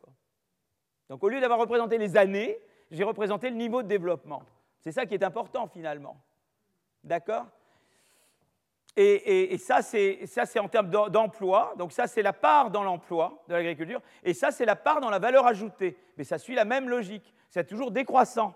D'accord? Plus vous vous développez, moins l'agriculture emploie et plus sa part dans la valeur ajoutée baisse. D'accord? Maintenant, je regarde le, euh, eh bien, je regarde euh, le manufacturier. Et vous voyez, j'ai toujours cette courbe en cloche. Au début, avec le niveau de développement, le manufacturier augmente, et vous voyez qu'après, ça diminue. D'accord? Et c'est vrai en termes d'emploi ou de valeur ajoutée, c'est vrai pas qu'aux États-Unis, c'est vrai en Angleterre, tous les pays de l'OCDE, D'accord? Et, et service, finalement, ça croît. C'est partout. Et là, c'est toujours en termes du niveau de développement. La taille des services en fonction du degré de développement, elle augmente. D'accord? Donc on voit bien l'effet de Kuznets. Vous voyez, c'est du, très sérieux l'effet de Kuznets. Grand bonhomme, Kuznets, hein, grand bonhomme. Euh, on en parlera beaucoup, j'en parlerai même l'an prochain. voilà.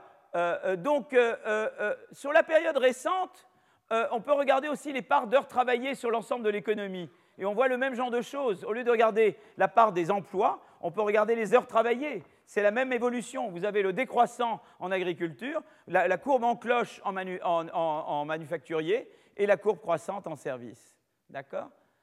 Et, donc, en fait, euh, euh, euh, donc, en fait, au total, eh bien, les Kuznets-Facts, on les voit très très bien. D'abord aux États-Unis, ensuite on reproduit sur d'autres pays, et c'est vrai sur l'emploi, sur la valeur ajoutée, ou bien sur les heures travaillées, on voit ces faits. On peut regarder en termes de consommation maintenant, on peut dire, mais je voudrais avoir la, taille en consommation. Et ça, c'est en termes de consommation privée. on voit que les services, ça augmente, on voit que le manufacturier a augmenté mais baisse maintenant, donc un petit peu la courbe en cloche, et on voit que l'agricole baisse. Donc même en termes de part de, votre budget total consacré à la consommation de, produits agricoles, de produits manufacturiers ou de services, on observe ces trois formes euh, de la même façon. D'accord? Euh, euh, euh, donc, finalement, on retrouve bien que quand on regarde la part du budget, la part du budget total dévolue à disons, aux produits agricoles baisse au cours du temps. Vous avez une, évolution en cloche pour la consommation des biens manufacturiers et, euh, la hausse de la part réservée aux services. D'accord?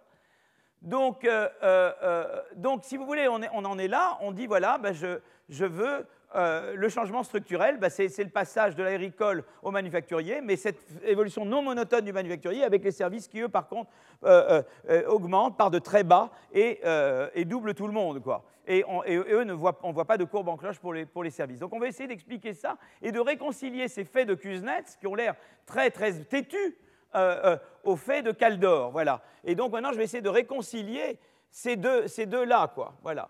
Hein voilà. Donc comment réconcilier? D'abord euh, le fait que la croissance économique aille de pair avec des changements significatifs dans la composition sectorielle de la production entre agriculture, manufacturiers et services, c'est l'effet de Kuznets, mais qu'au niveau agrégé, quand je prends l'économie dans son ensemble, la croissance est décrite par la stabilité de ces faits de Caldor. Vous avez ces, rendements constants, ces, parts du travail et du capital dans le revenu qui ont l'air constants, etc.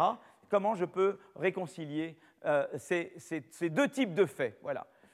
donc là, il y a un jeune économiste avec qui quand j'avais parlé de mesure de la croissance, il est un de mes co-auteurs, il s'appelle Timo euh, Bopar, et il est en fait de Zurich, et il est à Stockholm maintenant, et il, a, écrit un des modèles les plus, euh, euh, disons, les plus aboutis pour essayer de réconcilier Kuznets et Kaldor. Voilà. donc, donc, euh, qu'est-ce qu'il fait? Donc, il se concentre sur les évolutions sectorielles de consommation des ménages, en particulier l'arbitrage entre biens et services. Euh, euh, donc, il délaisse un peu l'agricole, hein. il, s'occupe surtout de biens et services ici. Hein. Et, alors, en fait, il dit, ben voilà, qu'est-ce qui va se passer? Et, je vais revenir sans arrêt à ces choses-là, donc je vais répéter dix fois la même chose. Donc au début, ça va vous paraître un peu bizarre, et ce qui va vous paraître bizarre à la fin, c'est que je continue à me répéter, à me répéter, à me répéter. Mais je crois beaucoup dans la méthode de. Ce n'est pas la méthode Coué, hein, j'espère que ce n'est pas ça quand même. Mais je, vais beaucoup, beaucoup me répéter pour que ça rentre vraiment. Parce qu'il y a deux idées importantes et je veux vraiment que ces idées euh, rentrent très, très fort. Voilà. Donc d'abord, il y a deux choses. Qu'est-ce qui peut faire que vous allez plus vers le. Euh, qu'est-ce qui fait qu'au cours du temps, vous allez consacrer une part de votre budget d'autant plus au service? Il y a d'abord une raison de substitution c'est que comme le progrès technique affecte davantage directement le manufacturier, le prix des biens manufacturiers va baisser. Euh, euh, euh, et, le prix des services, lui, va tendre à augmenter. Et donc, ça va coûter plus cher les services. Donc, ça, il y aura un effet de, en fait, automatique, si vous voulez, un effet de substitution. Vous allez consacrer une partie plus importante de votre revenu, de, votre budget aux services, parce que le prix, des services est plus élevé, vous avez besoin des services, et le prix des services est plus élevé que le prix des biens manufacturiers. Voilà. Ça, c'est, euh, et va devenir de plus en plus comme ça. Donc ça, c'est, euh, ça, c'est, voilà, ça, c'est la première, ça, c'est, c'est l'effet de substitution. Mais il y a une autre raison qui peut vous amener davantage à dépenser sur les services, c'est ce qu'on appelle un effet de revenu. C'est-à-dire qu'il y a cette idée-là qu'au début, disons que à moins que ce soit comme dans le film La Grande Bouffe, qui est un film très sympathique, euh, euh, où on mange jusqu'à mourir, mais disons que euh, si vous n'êtes pas dans le film La Grande Bouffe, à un moment donné, vous êtes en satiété. Et à un moment donné, bon, je me suis nourri, je peux aller dans un bon restaurant, etc. Mais à un moment donné, passer à un certain niveau de vie, je vais plutôt aller vers les services. C'est-à-dire que j'ai les biens de subsistance, alors c'est vrai qu'on va un peu au-dessus de la subsistance, on veut se faire plaisir, aller dans un bon restaurant, etc. Mais à un moment donné, on ne peut plus. Quoi. Donc on va et on consomme des services. Voilà. Et donc là, c'est plutôt ce qu'on appelle des effets de revenus. C'est-à-dire, si vous avez des revenus très très modestes, vous avez essentiellement votre budget et dans, l'alimentaire, mais plus vous avez un budget élevé, plus vous allez aller vers des services. Donc ça, c'est l'effet de revenus. Et donc, et donc là, on va, on, va, on va voir ces effets jouer un rôle, d'accord? Euh, euh, On va revenir sur ça. Donc là, c'est euh, un premier, un premier aspect. Donc ça, c'est le comportement de consommation des ménages. Donc ça, c'est une chose, c'est que notre consommation, on tend de plus en plus à vouloir consommer ou à consacrer une partie importante de notre budget euh, euh, à, aux services et, euh, à, mesure que, disons, au cours du temps et, d'autant plus si on est, si on est aisé, ménage aisé.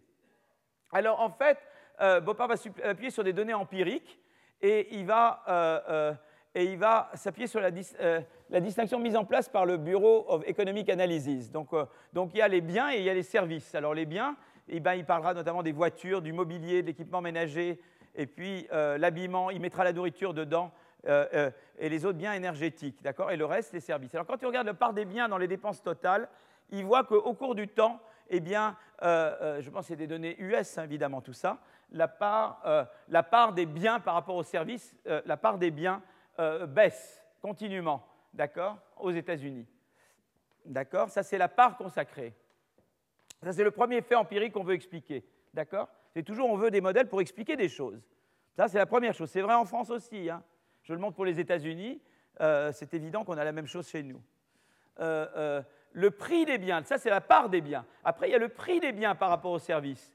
Il semble diminuer à un rythme constant au cours du temps. voyez, donc là, le prix relatif, donc je vous disais tout à l'heure, donc il y a un effet de prix là-dedans. Il y a, d'abord l'effet de consommation, mais il y a aussi que les prix ont augmenté. Lui, il veut expliquer pas seulement ça, mais il veut expliquer aussi l'évolution des prix. D'accord? Donc il veut vouloir expliquer pourquoi ça derrière. Alors là, derrière, il faut une histoire de progrès technique ou une, histoire de, de Baumol cosdésis. Quoi. Y voilà, et ça, je reviendrai à ça. Donc lui, il veut expliquer ça aussi. Il aurait pu dire, je me contente d'expliquer ça. et, ça, pour expliquer ça, il pouvait simplement avoir le deuxième aspect, l'effet revenu, par exemple. Ça m'aurait expliqué tout seul. Parce que le premier dit si les prix font ça. Mais pourquoi les prix feraient ce qu'on vous dit? D'accord? OK? Donc lui, veut aussi l'explication prix. Donc il va aller vers les prix.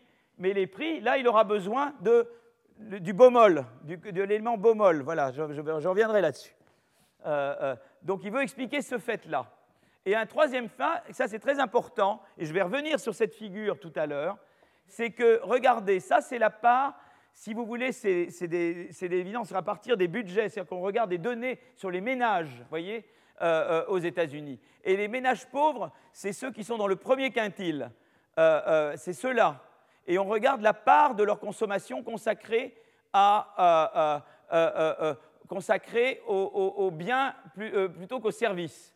Et vous voyez que prenez n'importe quelle année, la courbe pour le quintile inférieur, elle est au-dessus. C'est-à-dire que ah, prenez n'importe quelle année, les, ménages les plus pauvres consacrent une part plus importante de leurs revenus à la consommation de biens, alors que les ménages aisés consacrent une partie plus importante de leurs revenus aux services, n'importe quelle année.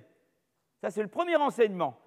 Donc ça, déjà, on va pouvoir l'expliquer. Déjà, ça, on peut l'expliquer avec des considérations on peut déjà l'expliquer euh, euh, euh, avec des considérations de ce genre, puisqu'on sait que les plus aisés, eh ben, eux, comme ils ont déjà la satiété sur les biens, ils peuvent aller davantage vers la service. Donc déjà, cette explication vous le donne.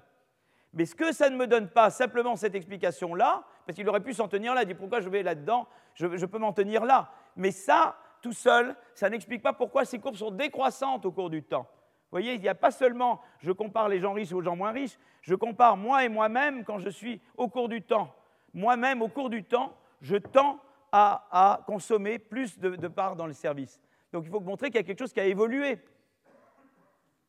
Et ça, ça va venir de l'évolution des prix. Et comment l'évolution des prix, il l'explique par, par, et ça je vais vous en parler dans un moment, par le, par le BOMOL et le progrès technique. Vous comprenez? Donc déjà, il y a l'idée de dire, bah, quand j'ai plus d'argent, bah, j'ai déjà consommé la nourriture et tout ça, je vais aller vers les services. Ça, ça explique pourquoi la, courbe, des, gens les plus pauvres est au-dessus de la courbe des gens les plus riches. Mais maintenant, on veut comprendre pourquoi les courbes sont décroissantes.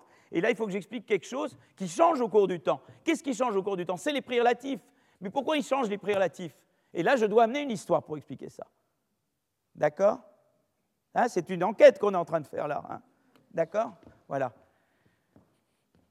Donc, euh, euh, euh, donc, comment je vais essayer d'expliquer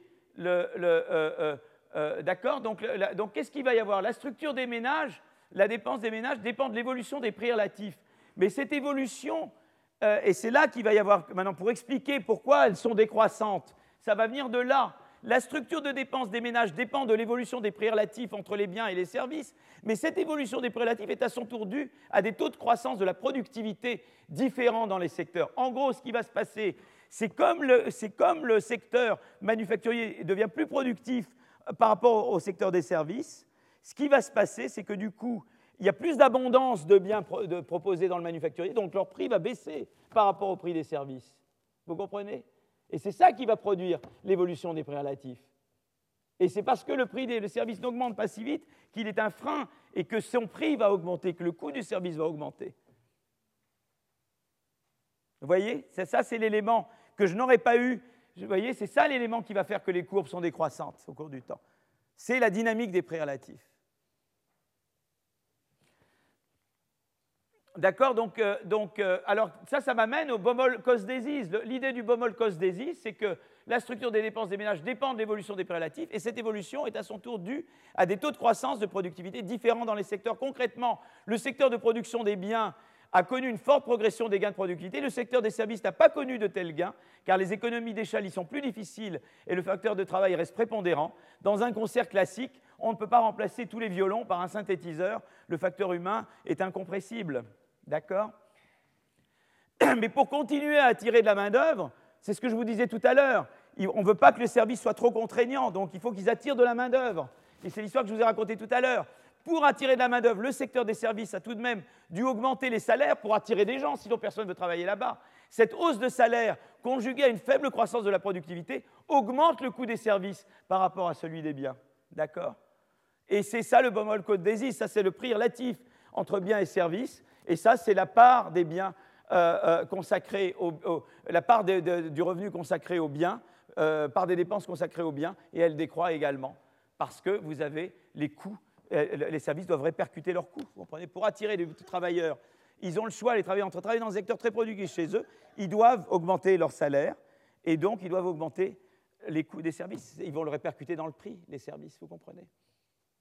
Sinon, ils font faillite. D'accord? C'est ça qui se produit. Maintenant, il y a autre chose qui est l'effet revenu. Alors, je vous avais parlé de l'effet revenu tout à l'heure. Mais l'effet revenu va expliquer pourquoi une courbe est au-dessus de l'autre. Mais je reviens à cet effet de revenu.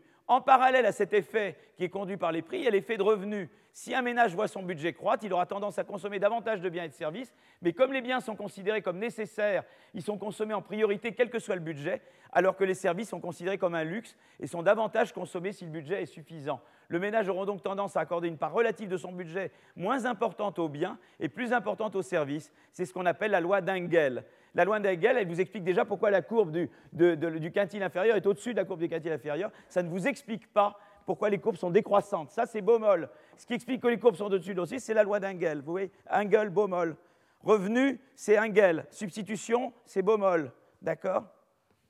OK? Vous voyez, donc là, je représente le revenu en abscisse et là, je regarde, euh, euh, les revenus euh, alloués aux différentes dépenses.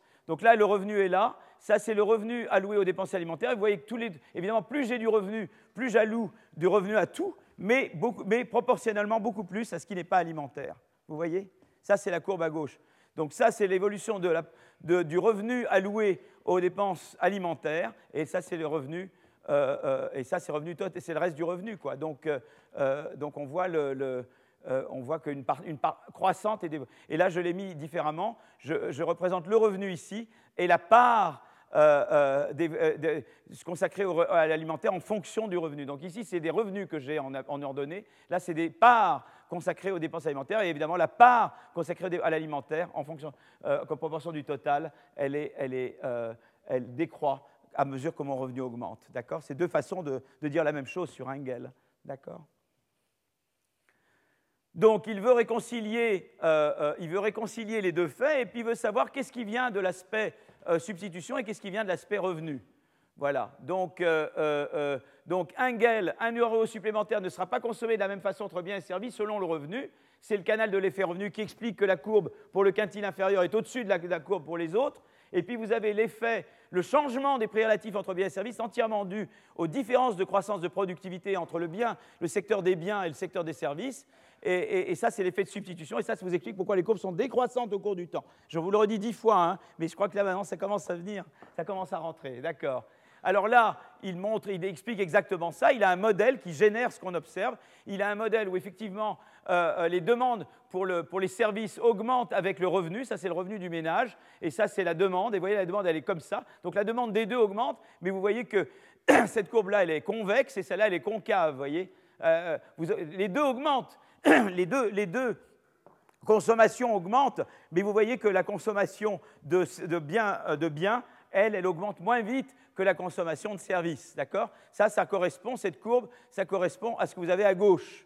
Et puis maintenant, je vais vous, euh, il, reconstitue la courbe qui correspond à la droite, c'est-à-dire que là, vous avez la part euh, consacrée aux, biens et la part consacrée aux services. L'une diminue, l'autre augmente, euh, et, les courbes se croisent. Et c'est ce que vous avez, ça correspond plus ou moins à ce que vous aviez. enfin, là, là, vous avez les dépenses alimentaires, mais si j'avais tracé les courbes dépensées au non alimentaire, ça serait un truc comme ça qui croiserait l'autre courbe. D'accord? Voilà. Et donc, euh, euh, euh, donc voilà, donc ça c'est important. Donc moi ce que je vous avais dit, c'est que la partie Engel, ça vous explique pourquoi cette courbe est au-dessus de celle-là, et la partie Baumol vous explique pourquoi les courbes sont décroissantes au cours du temps. D'accord? Et en fait, la partie Baumol, c'est en fait de dire, eh bien, le taux de croissance du prix des biens moins le taux de croissance du prix des services est inversement relié au taux de croissance des biens, moins le taux de croissance des services, puisque le bien qui a le taux de croissance le plus élevé, va être, l'abondance va augmenter. Si vous avez une croissance des services comparée au bien, si vous voulez, là, ce qui se passe, c'est que si le, taux de croissance des, biens est plus grand que le taux de croissance des services, ce qui va se passer, c'est qu'il y aura plus d'abondance des biens par rapport aux services, donc le prix, des, biens va diminuer par rapport au prix des services. Vous comprenez le raisonnement? Donc c'est pour ça que c'est inversé entre la croissance des prix et la croissance de l'offre des biens correspondants. Parce que le bien le plus rare, c'est celui dont le prix baisse, euh, baisse le moins. D'accord? D'accord, voilà. Et donc on voit vraiment, et ça, ça explique effectivement, bah, comme, l'offre relative, comme vous avez eu ce, changement technique, euh, euh, comme vous avez eu cet accroissement relatif de la productivité dans la production des biens par rapport aux services, eh bien ça se traduit par une décroissance du prix relatif des biens par rapport au prix des services. C'est exactement ce qu'on observe là.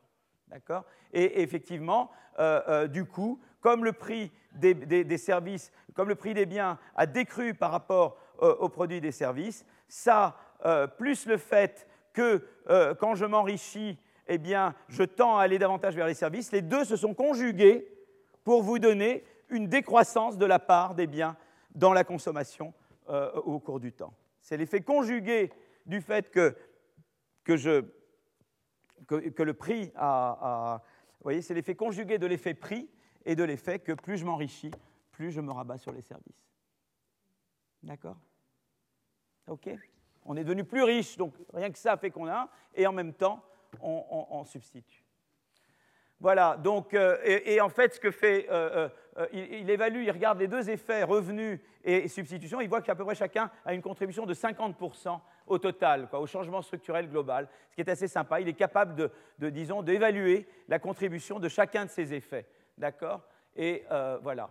Donc euh, maintenant, il y a d'autres pays. Vous avez l'Australie. Vous voyez, l'Australie, c'est très semblable à, vous avez la, part des biens dans le, revenu.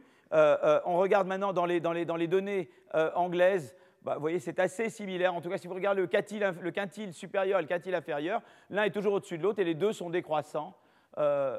Donc quand même, on a des, comportements similaires en, Angleterre. On peut regarder d'autres pays, on trouve des choses très similaires. Hein. Donc conclusion de cette partie, euh, euh développe un modèle de croissance qui réconcilie le changement structurel euh, euh, l'effet de Kuznets avec les Kaldorf Facts. Il nous permet également de comparer l'importance relative des effets de revenus et de substitution, 50% chacun. L'étape suivante, c'est d'estimer empiriquement le changement structurel et l'importance relative de l'effet revenu et de l'effet substitution sur des estimations empiriques, ce que je vais maintenant, ce que je vais maintenant faire. Donc j'ai 20 minutes qui me restent. Vous tenez le coup là Ça va euh, C'est bon? Vous êtes courageux, hein? Alors je passe à la dernière partie. Voilà. Je vais boire un petit peu d'eau. Je suis un peu déshydraté, je dois vous dire. Fichier, euh, animation, diaporama, à partir du début. Voilà.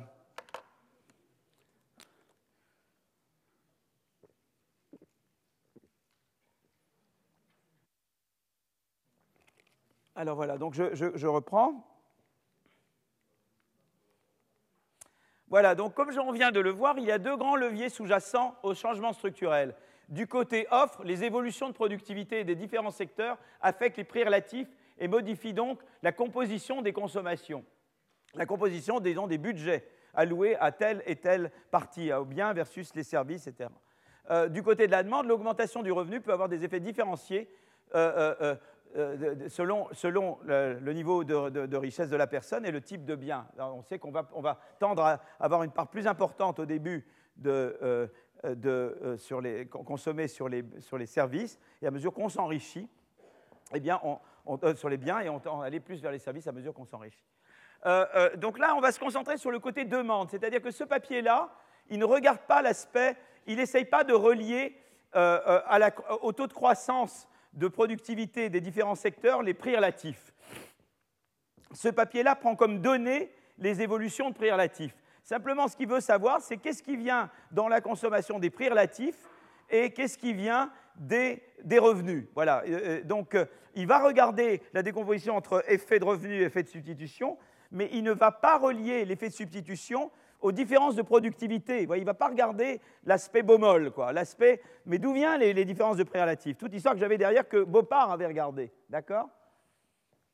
Donc, donc, je me concentre sur le côté demande, j'estime l'importance relative du canal effet de substitution et du canal effet de revenu, mais je ne prends pas en compte l'effet Baumol ici. Les prix évoluent au cours du temps, mais leur évolution ici n'est pas reliée au processus de croissance. D'accord? Elle est prise comme donnée. D'accord? Donc ça, c'est une différence. Alors, euh, euh, donc ce, papier-là, donc euh, l'auteur principal, c'est Diego Comine, qui est à, qui est à c'est assez curieux parce que j'ai Diego. Diego, il est de l'Aragon. Il vient de l'Aragon, ce qui est tout près de, Catalogne. Et j'avais un copain qui s'appelle Paul Antras, qui, qui, lui est de Catalogne. Et bon, enfin, je ne sais pas s'il se parle beaucoup ces jours-ci, j'espère quand même. Hein. compliqué, hein. Bon, voilà. Anyway, donc donc, euh, données de dépenses des ménages américains sur la période 99-2010, trois secteurs de dépenses. Et là, ils regardent non seulement, ils vont un peu plus loin, ce qu'ils font que Beaupart ne fait pas, c'est qu'ils regardent, ils séparent dans les biens agriculture et pas agriculture. Ils regardent les biens agricoles, nourriture, le manufacturier, les services. Alors que chez Beaupart, on disait services et, tout ça, on disait bien. Vous voyez? Là, ils séparent entre agriculture et manufacturier. Et ce qu'il va faire, ne vous effrayez pas avec les équations, je vous dis simplement ça en mots, mais c'est toujours la même, je n'en montre qu'une. Donc euh, n'ayez pas peur, elle ne va pas vous manger. Euh, euh, on regarde ici la part du budget des ménages consommé dans le secteur I et par rapport au manufacturier. I, ça peut être ou agriculture ou, ou service. D'accord? Ça, c'est la part, c'est la, part du budget à l'instant T consacrée par le, par le euh, du ménage consacré au secteur I versus le, manufacturier. D'accord? Voilà.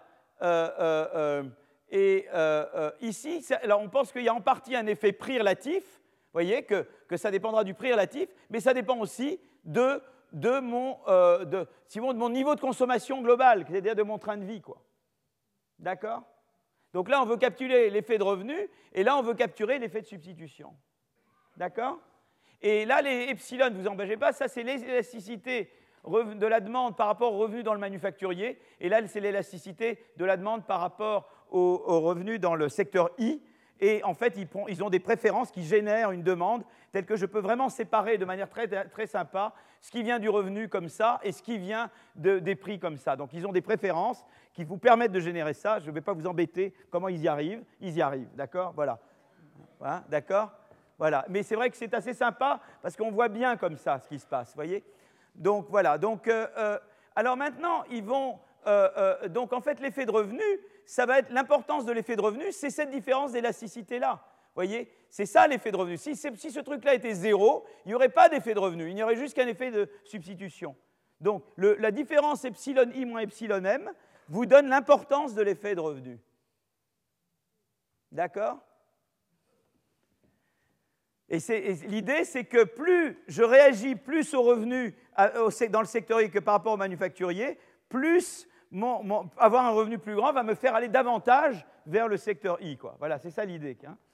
Euh, euh, voilà. Alors, euh, en fait, il vérifie que ce modèle est quand même, parce que vous pouvez dire, bah, oui, mais il trouve des préférences un peu tordues pour y arriver, et il montre qu'en fait, eh bien, il y a entre ce qu'il trouve et ce que, donne l'évidence, c'est une bonne approximation.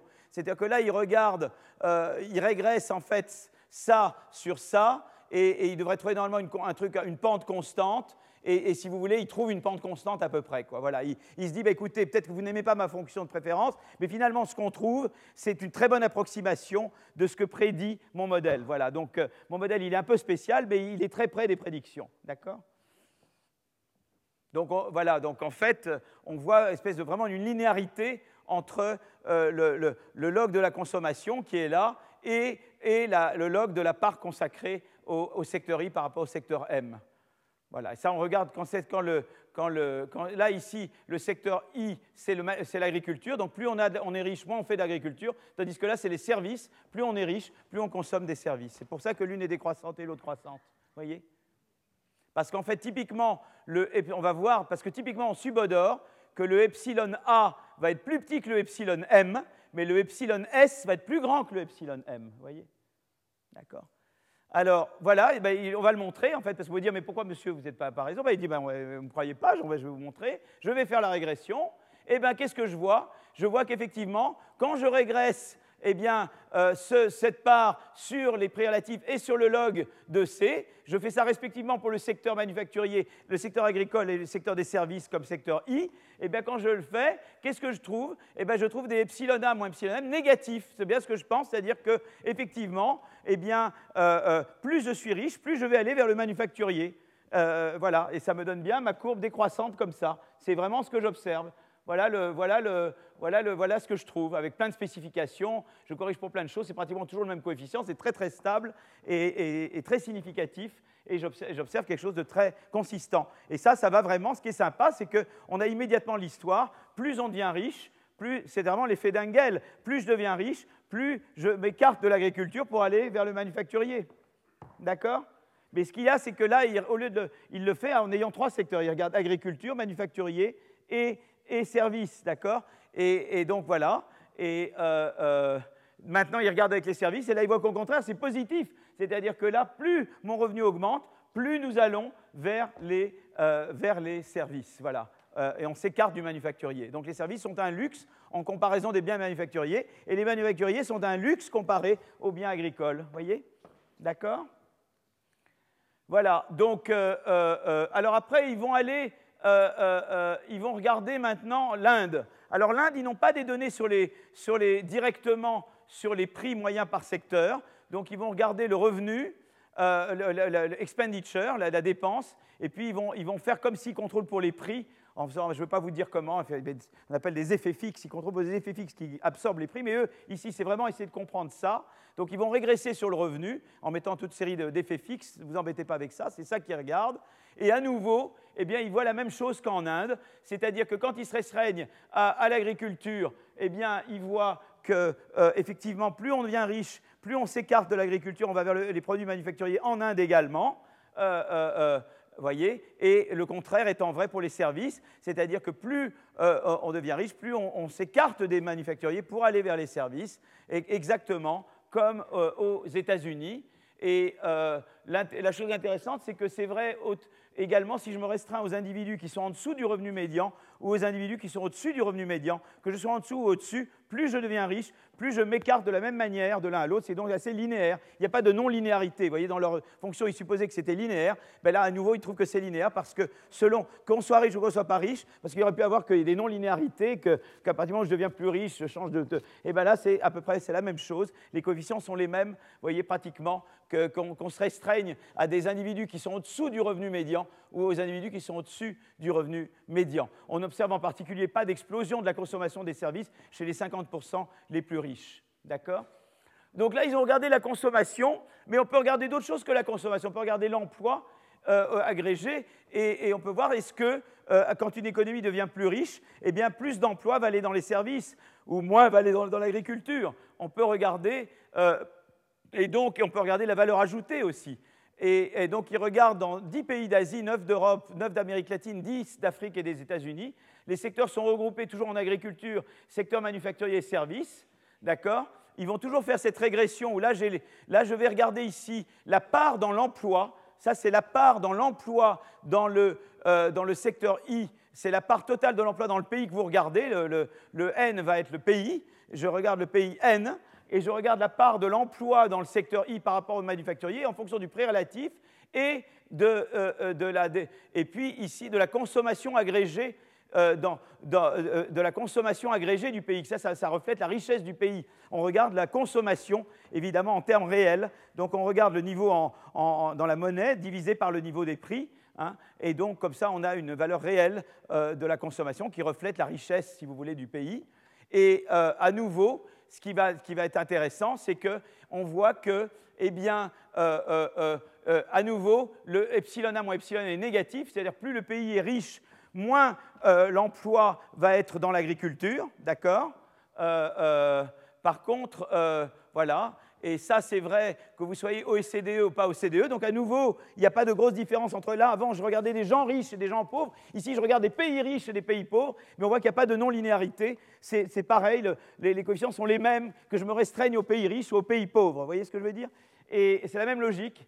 Et pareil pour les services, euh, euh, euh, c'est positif. Et je vois que plus je suis un pays riche, plus eh l'emploi va aller dans les services par rapport aux manufacturiers. Et c'est vrai de la même manière, plus ou moins. C'est un petit peu plus vrai pour la, là, c'est un peu plus vrai quand même pour l'OCDE que pour non-OCDE. C'est plus gros, le coefficient est un peu plus grand que là, cette fois, il y a un écart de valeur entre les pays de l'OCDE et les autres.